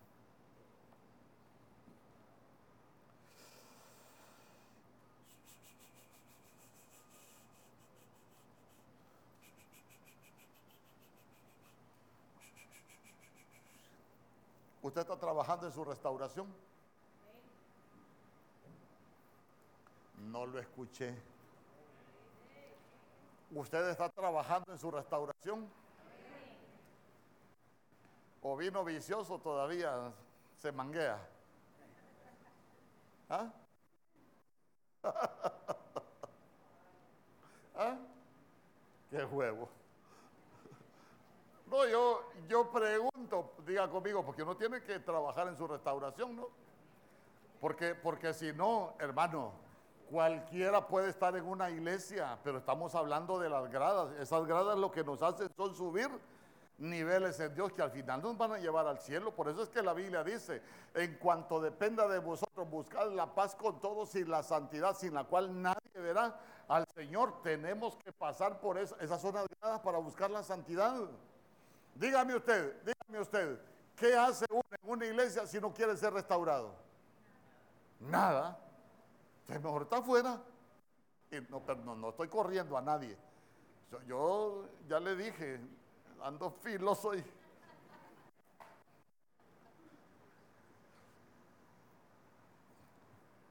Por ejemplo, mire, es que es una bendición cuando uno está siendo trabajado para ser restaurado y cuando uno está trabajando en su restauración, pero en las manos del Señor, porque si uno se rompe afuera, se hace pedazos. Pero si uno se rompe aquí, está en las manos del Señor, hermano. Eso es lo que nosotros necesitamos entender. Se recuerda usted, por ejemplo, lo que le dijo el Señor a Jeremías en el capítulo 18. Vete a casa del alfarero y ahí te voy a hacer oír mi voz. Fui a la casa del alfarero y cuando llegué vi al alfarero que estaba trabajando. Ahí estaba haciendo una vasija. Pero ¿qué vio Jeremías? Una vasija. Cuando la agarraba para hacer algo mejor, no de nuevo. Ojo, ojo con la Biblia. Sí va.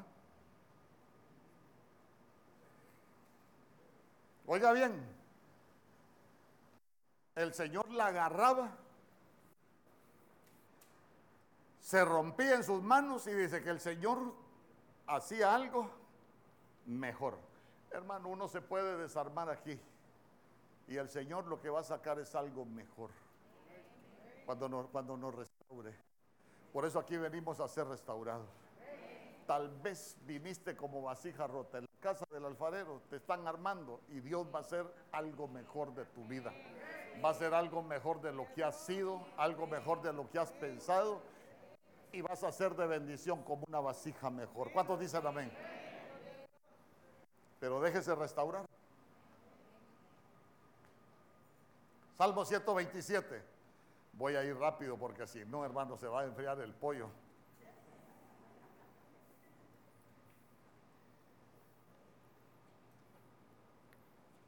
Verso 1.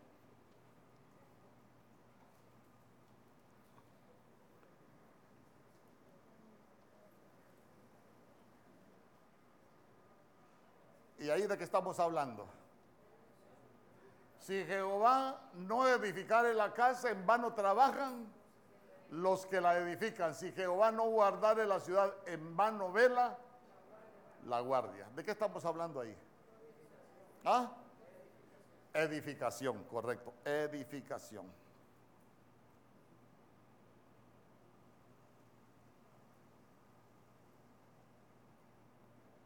Edificación. Ay, hermano. A ver.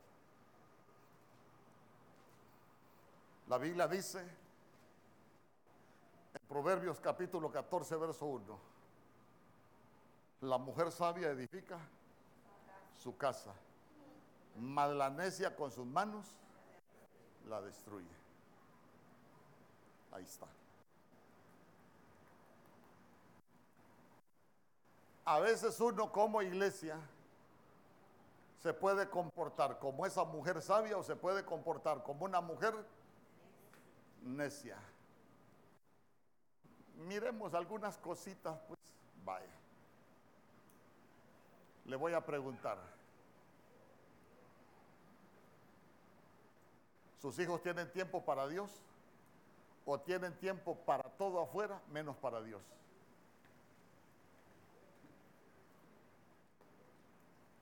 ¿Aló? Porque a veces uno la puede edificar como uno cree que es correcto. Por ejemplo, yo, yo digo, yo digo, este, bueno, mi hijo va al colegio, le voy a poner este horario. Yo le puse un horario, pero no le dejo tiempo para Dios. Yo le pregunto, ¿será correcto o será incorrecto?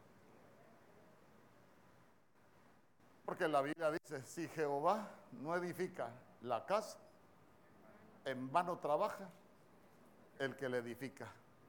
Si nosotros no les dejamos tiempo a nuestros hijos para que los edifique el Señor, se los va a edificar otro. Pero ¿de qué manera? Usted no sabe. Y usted puede tener las mejores intenciones del mundo, las mejores intenciones del mundo, pero no es suficiente. Usted puede tener las mejores ideas, pero no es suficiente. A sus hijos, ¿de dónde los sacó el Señor? Mire, hijo, yo cometí muchos errores y solo Dios me pudo rescatar.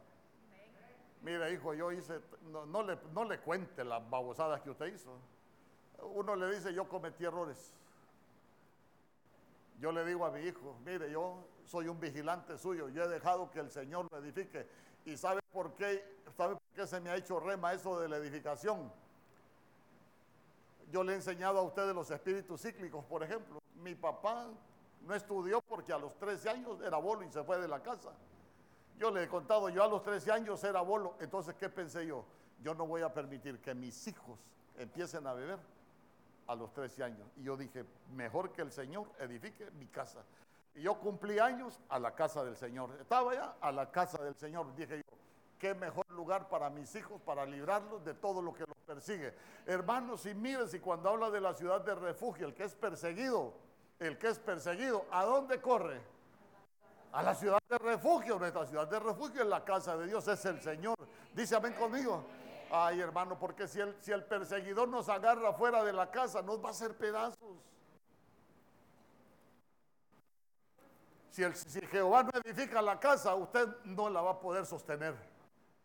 ¿Se recuerda usted que hay varias maneras de edificar una casa? Por ejemplo, la casa se puede edificar sobre la roca. Vienen los vientos, vienen los torrentes, viene la lluvia, pero la casa permanece.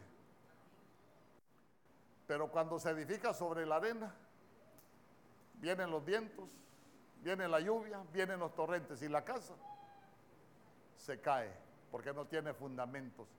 El fundamento de tu casa debe de ser Dios. El fundamento de tus hijos debe de ser Dios. ¿Sabe qué? Enséñele a sus hijos que lo que hacen aquí es para el Señor.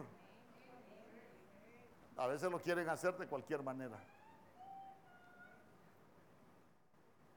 Enséñeles para que no andemos peleando.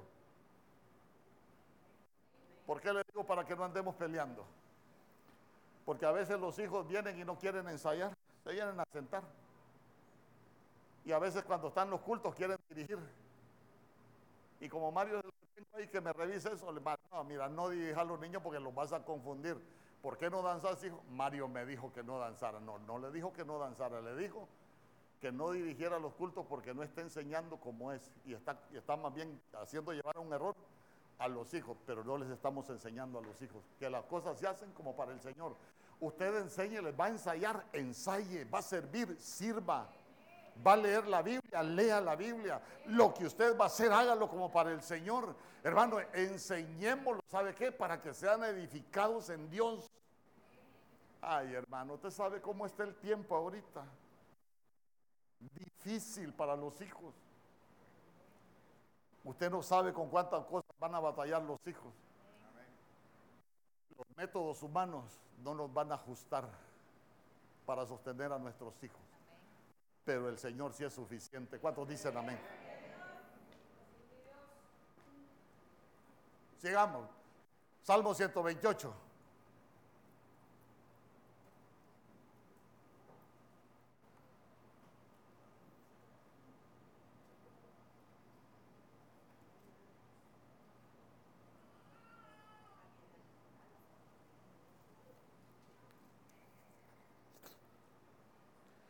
Bienaventurado todo aquel que teme a Jehová, que anda en sus caminos. ¿De qué estamos hablando ahí? ¿Ah? ¿Quién dijo temor a Jehová? Vaya, claro que sí, ver mejor.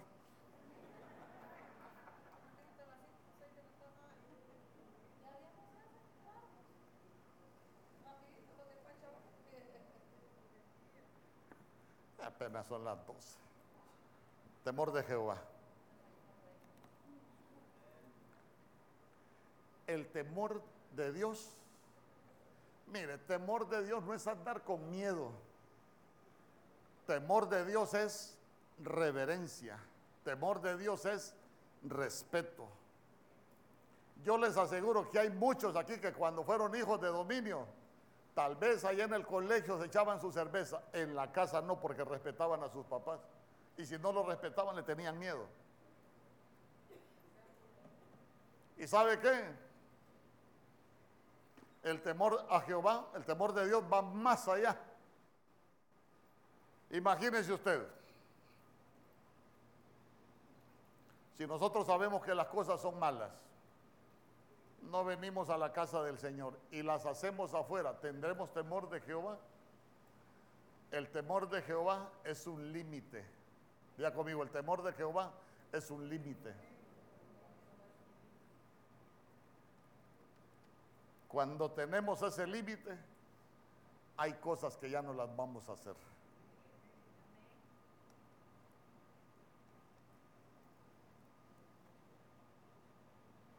Salmo 129. Por eso es que la Biblia dice, cuando edifiques casa nueva le pondrás pretil. Por eso es que cuando usted ve las murallas de Jericó, lo primero que restauraron fue el muro, el límite, para después restaurar las puertas. Eh, ahí en la restauración no le hablé de las puertas. Salmo 129.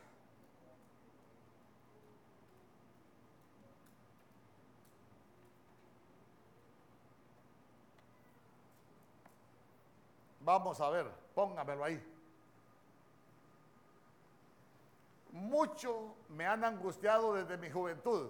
Puede decir ahora Israel, verso 2. Presta atención, aquí tiene que estar atento de qué se trata. Verso 2. Mucho me han angustiado desde mi juventud, mas no prevalecieron contra mí. Para hablar de que algo no prevaleció contra uno, ¿qué estamos haciendo? ¿Ah?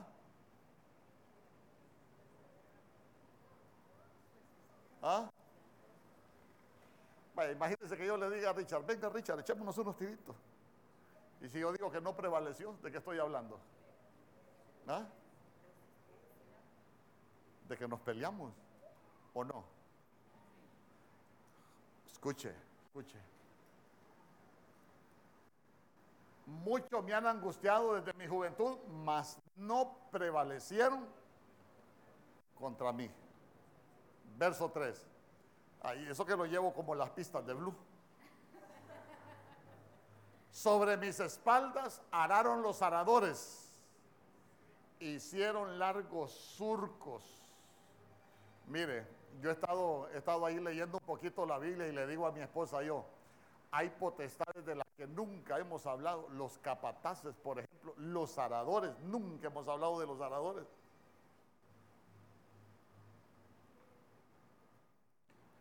Sobre mis espaldas araron los aradores, hicieron largos surcos. Verso 3. Verso 4, perdón.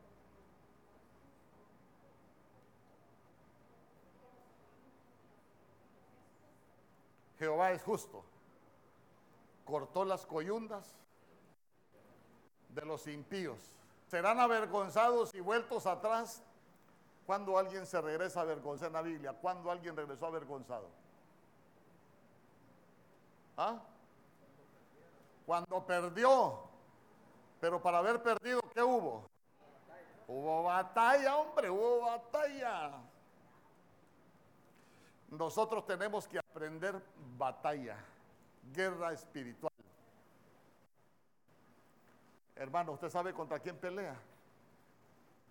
Mire, a veces uno no sabe con quién pelea. ¿Se recuerda que Pablo decía, ya peleo como dando golpes al aire? Así vivimos un montón de cristianos. Es que somos guerreros espirituales. Mucha gente no sabe ni contra qué pelea.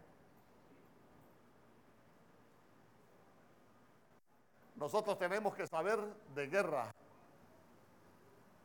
Ah, pastor, viera cómo pelea mi mujer conmigo. No, hombre, eso no es pelea, no. Ah, viera mi marido cómo pelea conmigo. Ah, no, hombre, esa guerra no. La Biblia dice, eh, capítulo 6, verso 12. Porque no tenemos lucha contra carne ni sangre solamente, sino que contra principados, contra potestades, contra huestes de iniquidad en las regiones celeste, tenemos guerras espirituales. ¿Y sabe cuál es el problema? Que a veces no conocemos de guerra. Usted se recuerda que en el libro de los jueces, si no me equivoco, es ahí por el capítulo 3, el Señor dice que al pueblo de Dios le dejó naciones para que los que no conocían guerra aprendieran, aprendieran el arte de la guerra. El pueblo de Dios se prepara para el Evangelio de la bendición, pero no nos preparamos para el Evangelio de la guerra espiritual. Por eso, hermano, de generación en generación, ahí van, ahí van los enemigos haciéndonos pedazos. Las herencias generacionales ahí nos van destruyendo. Yo le digo, solo vea usted qué enemigo generacional hay en su familia. Yo no reviso su familia, yo reviso nuestra familia abuelas solas, madres solas, hermanas solas, sobrinas solas, todo mundo solo por cualquier motivo. Entonces uno dice, hay un perseguidor espiritual, pero la gente no sabe cómo pelear.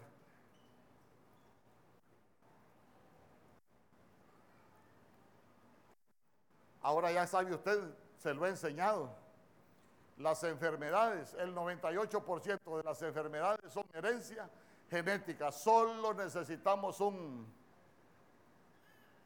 ¿cómo se le llaman explosivos a eso? Un detonante. Solo necesitamos un detonante y se nos activa la genética mala y nos hace pedazos. Y sabemos pelear contra eso. Porque muchas veces no conocemos de guerra espiritual, pero nosotros necesitamos tener la doctrina de guerra.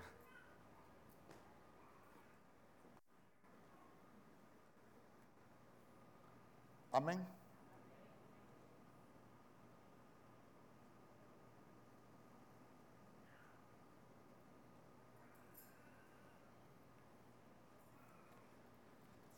Ese fue el gran error que cometió Saúl. ¿Quién terminó matando a Saúl? Una malecita. ¿Y qué le dijo el Señor en segunda, en primera de Samuel capítulo 15? Ve y destruye Amalek con todo lo que tiene, le dijo. El amalecita, ¿sabe cuál es el amalecita? El enemigo con el que uno ha batallado, el amalecita hay que destruirlo por completo, porque si nosotros no lo destruimos, el amalecita nos va a terminar destruyendo. Y al final, no destruyó a la malecita, dejó de pelear con el amalecita y se dedicó a pelear con David. Lo terminó destruyendo el amalecita. No sabía de guerra espiritual con el marido, no pelea con la mujer, está atacando la casa. Amén. Salmo 130. Verso 4.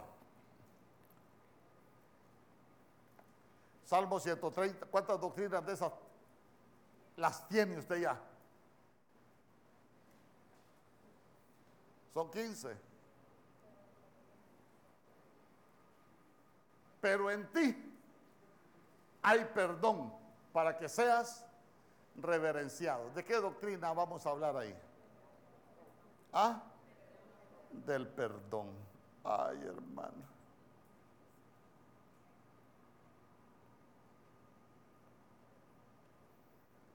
Como dice el corito, perdón si te ofendí.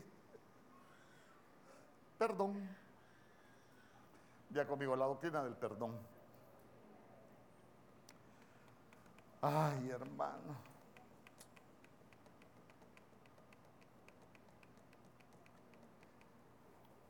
¿Cuántos quieren ser perdonados por Dios? ¿O cuántos queremos ser perdonados por Dios? Mateo capítulo 6, verso 12.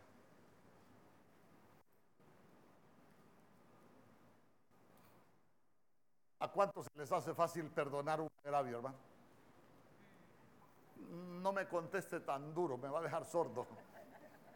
Así tan fuerte no me conteste, me va a dañar el oído. Perdónanos nuestras deudas. Hay deudas en el mundo espiritual. No, no piense usted que el Señor está hablando de billetes, que a veces todos lo orientamos al billete. Perdónanos nuestras deudas como nosotros también perdonamos a nuestros deudores. Mire, si nosotros no aprendemos a perdonar, nosotros no vamos a ser perdonados en el reino. No lo digo yo, lo dice el Señor. Los principios del reino, siembra y cosecha. Dios no puede ser burlado ni engañado. Todo lo que el hombre siembra, eso mismo va.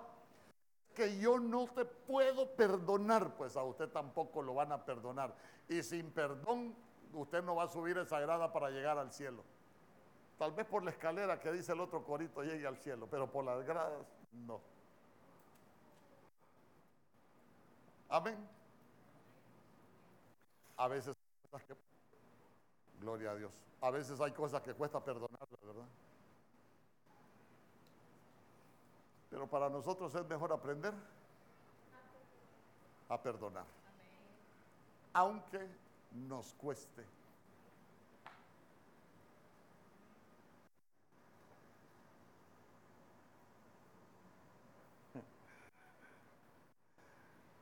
El apóstol Germán a mí me, hizo, me, ha hecho preguntas a veces cuando sabe que han como en todos lados hay lío.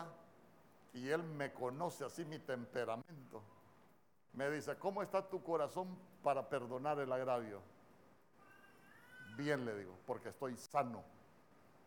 Cuando uno está sano, se le hace fácil perdonar. Cuando uno está enfermo, se le hace difícil perdonar.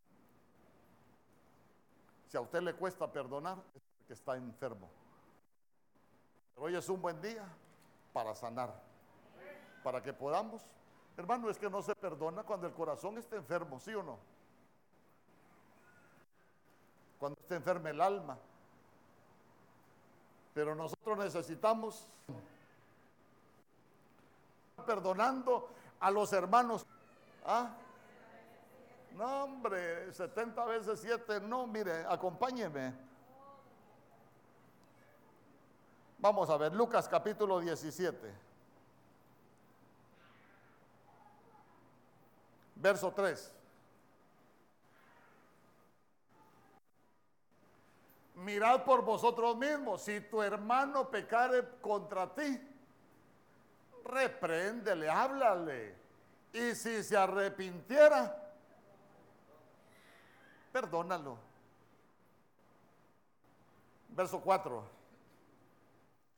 Y si siete veces al día pecare contra ti, y siete veces al día volviera a ti diciendo, me arrepiento, no mándelo al infierno.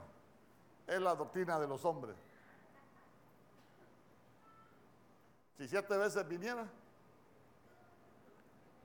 pero siete no es siete literal. Siete es el número perfecto de Dios, el la doctrina del perdón tiene que ser perfecta. Si usted perdona, perdone. Aunque no diga amén.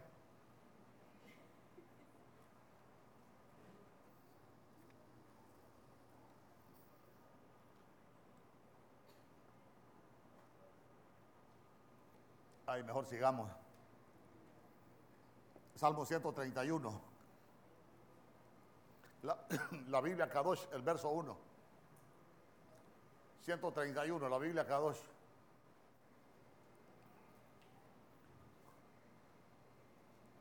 Para que usted vea que esos 15 salmos, no vaya a pensar usted que, que solo en una versión los revisé. Busqué con la que le iba a enseñar, aparte de todas las otras cosas. ¿no? Vamos. Salmo 131, verso 1, en la Biblia Kadosh. Mire lo que dice. Una canción de ascensión de David, son las gradas de ascenso. Yahweh, mi corazón no está exaltado. No pongo mi vista altivamente levantada. No tomo parte en asuntos grandiosos ni en maravillas muy maravillosas para mí.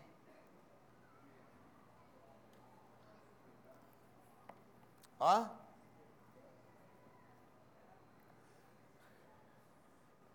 Solo, solo preste atención. Dice, mi corazón no está exaltado. ¿Qué es lo, el antónimo de exaltación? Es que la humillación... A ver, ¿ah? la humildad. La humildad. Es que eso es lo que le iba a decir. El Señor ve de lejos al altivo, pero ve de cerca al humilde, mejor con la Biblia, sí.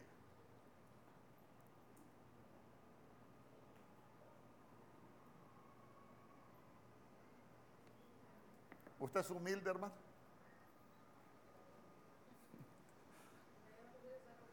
¿Ah? Yo, hay algo de lo que yo me siento orgulloso, es de mi humildad.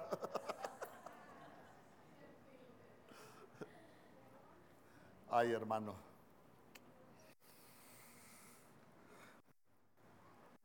Mire, definamos qué es humildad, pues. Fíjese que yo una vez estaba hablando con un hombre allá en San Pedro y me preguntó para dónde iba yo ese fin de semana. Voy para donde el pastor fulano de tal. Ese hombre bien humilde, le dije yo. Y él me dijo, ¿es humilde o es pobre? Porque para mí no es humilde, lo único que tiene es soberbia, me dijo. Era pobre pero soberbio, no era humilde. Y a veces la gente confunde la pobreza con la humildad.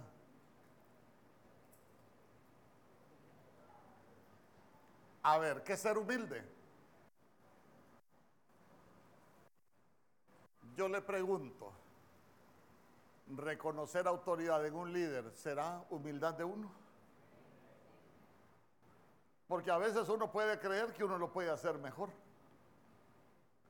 A veces uno puede creer que uno hasta sabe más. Pero como lo único que tenemos es orgullo, nos ponen a alguien que sabe menos para enseñarnos humildad, para quitarnos el orgullo.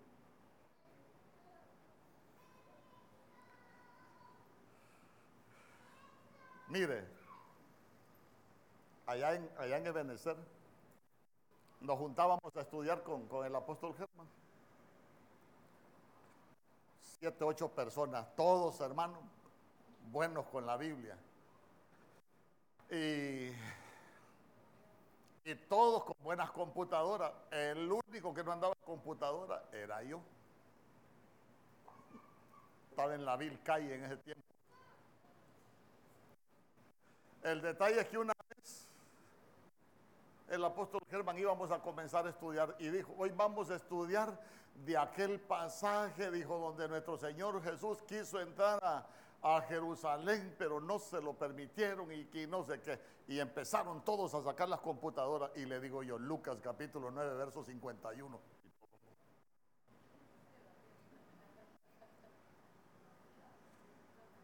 Y todo el mundo se quedó como en stand-by, así como en suspenso. Y les dice el apóstol Germán, aunque sea por vergüenza, verifiquen a ver si es cierto.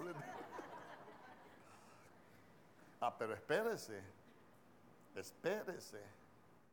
Yo me sentaba en la primera fila. Cuando él quería un verso, ¿quién cree que contestaba? Sin tener Biblia, yo le contestaba. Sin tener computador, yo le contestaba. Hasta con la versión, así como le hablo de la versión, así con la versión le contestaba.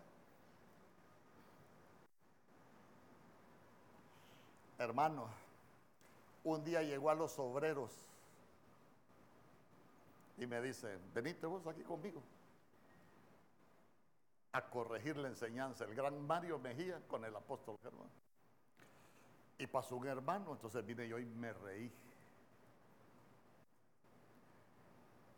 Y me dijo, anden.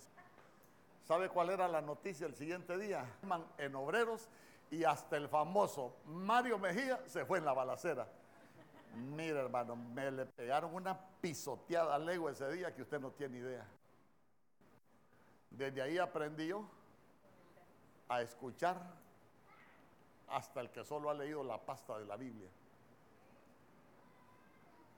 Porque antes yo me reía, alguien enseñaba algo, yo me reía, porque como Mario Mejía. Pero cuando le pegan esas pisoteadas en el orgullo a uno, que se lo, se lo agarran así, uno queda mansito. La humildad es mansedumbre. Ay, hermano.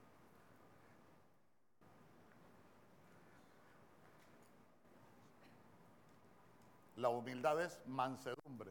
Pero como muchos cristianos ya tenemos nuestro evangelio, nuestro Señor Jesús dijo, aprended de mí que soy manso y humilde de corazón. Hay que ser manso, pero no menso. Uno no se tiene que dejar, de, ya tiene su doctrina.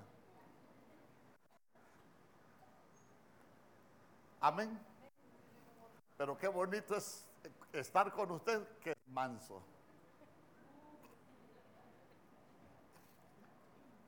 Hasta lo arrullamos a usted por su mansedumbre.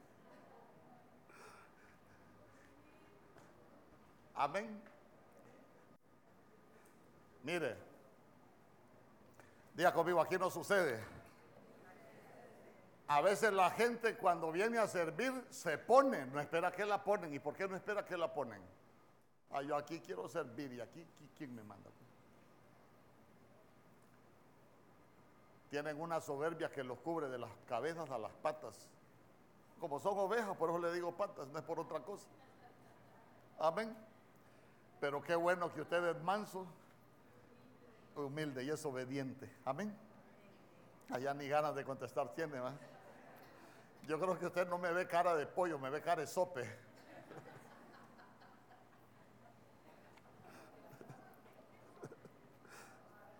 Salmo 132.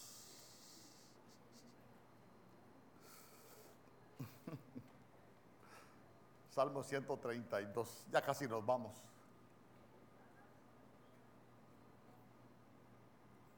Vamos a adorar al rey después.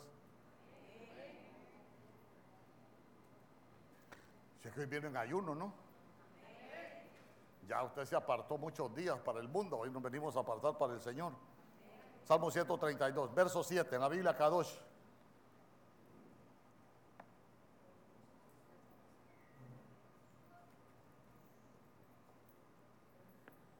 Salmo 132, verso 7. La Biblia Kadosh. Miren la doctrina que tenemos que tener.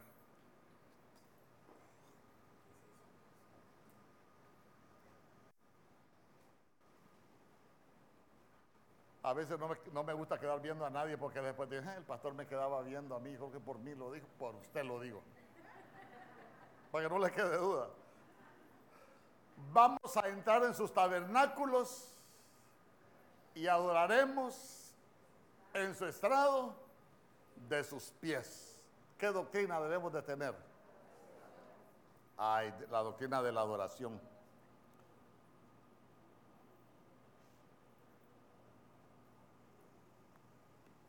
Mire, a veces nosotros podemos ser como la samaritana la samaritana andaba cántaro, iba al pozo. Cuando el Señor Jesús le habló, para los que andaban con el Señor fue sorpresa. ¿Por qué? Porque los samaritanos y los judíos no se llevaban, hay división. Y a veces somos como los samaritanos. Hay hermanos con los cuales, pero venimos al pozo por el camino de Sicar. de otras cosas. Y así llegaba la samaritana al pozo, pero cuando tuvo su encuentro con nuestro Señor Jesús, mira, samaritana, te voy a dar la doctrina que tenés que aprender. Dios lo que anda buscando son adoradores, que le adoren en espíritu y en verdad.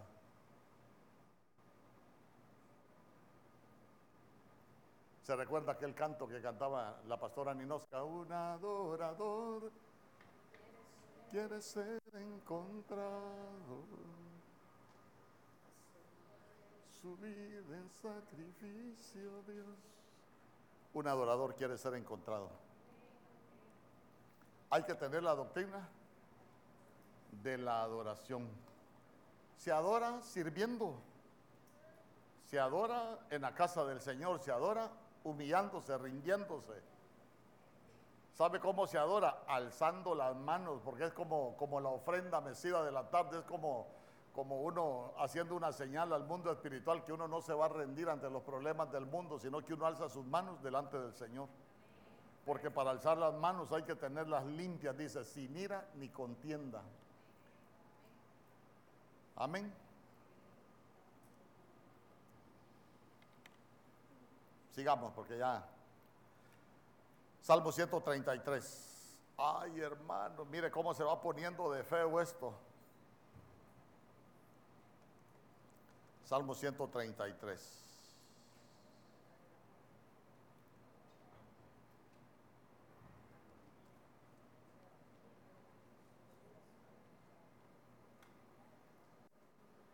Mirad cuán bueno y cuán delicioso es habitar los hermanos juntos en armonía. ¿De qué estamos hablando ahí? Unidad. Ya casi nos vamos. Unidad. Oh, hermano. Mire, comencemos.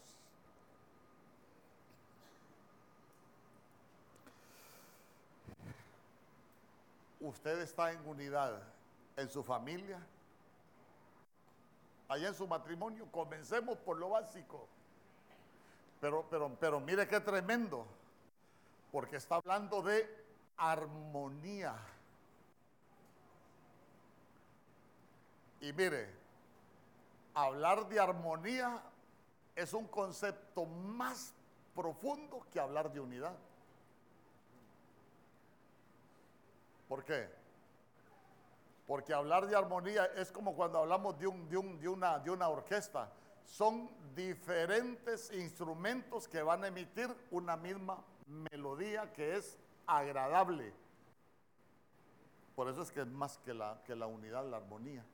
Es un nivel superior de unidad. Vaya, en el equipo de servicio, póngase 20 servidores, 30 servidores, cada uno es un instrumento, cada uno tiene su carácter, cada uno tiene su forma de hablar. Y imagínense unir esos 20 temperamentos a que, a que emitan algo hermoso. Pero comencemos mejor. Usted está en armonía en su casa. Ah.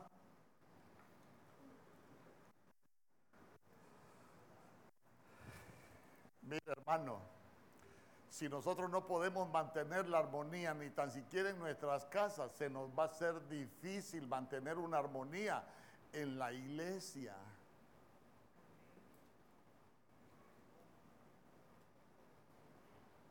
A veces hay hijos que no me hacen caso, yo les digo algo y no me hacen caso. Y digo yo, pero si no le hacen caso ni al papá. Ni con la que duermen con ellos, peor para que estén en unidad con los demás. Hay cosas que solo son cuestión de tiempo si nosotros no las cambiamos.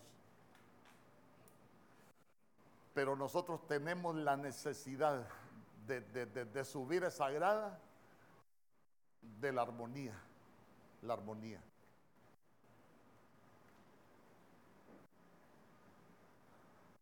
Amén.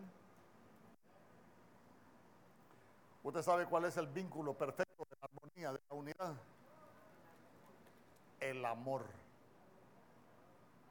Cuando no hay armonía, cuando no hay unidad, cuando es más grande nuestro desastre que el amor.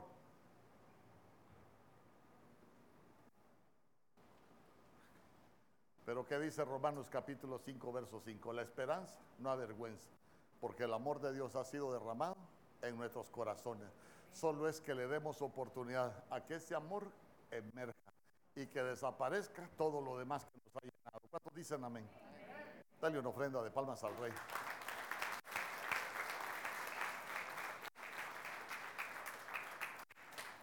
Porque a veces hablamos de fe, a veces hablamos de un montón de cosas, pero se recuerda usted que la Biblia dice, y ahora permanecen la fe, la esperanza y el amor. Estos tres, pero el mayor de ellos, ese es el vínculo perfecto. No es ni la fe, no es ni la esperanza, sino que es el amor. Pero no a mordidas, el amor. Bueno, ya ve que ya cerramos. Le voy a pedir a los músicos y a los cantores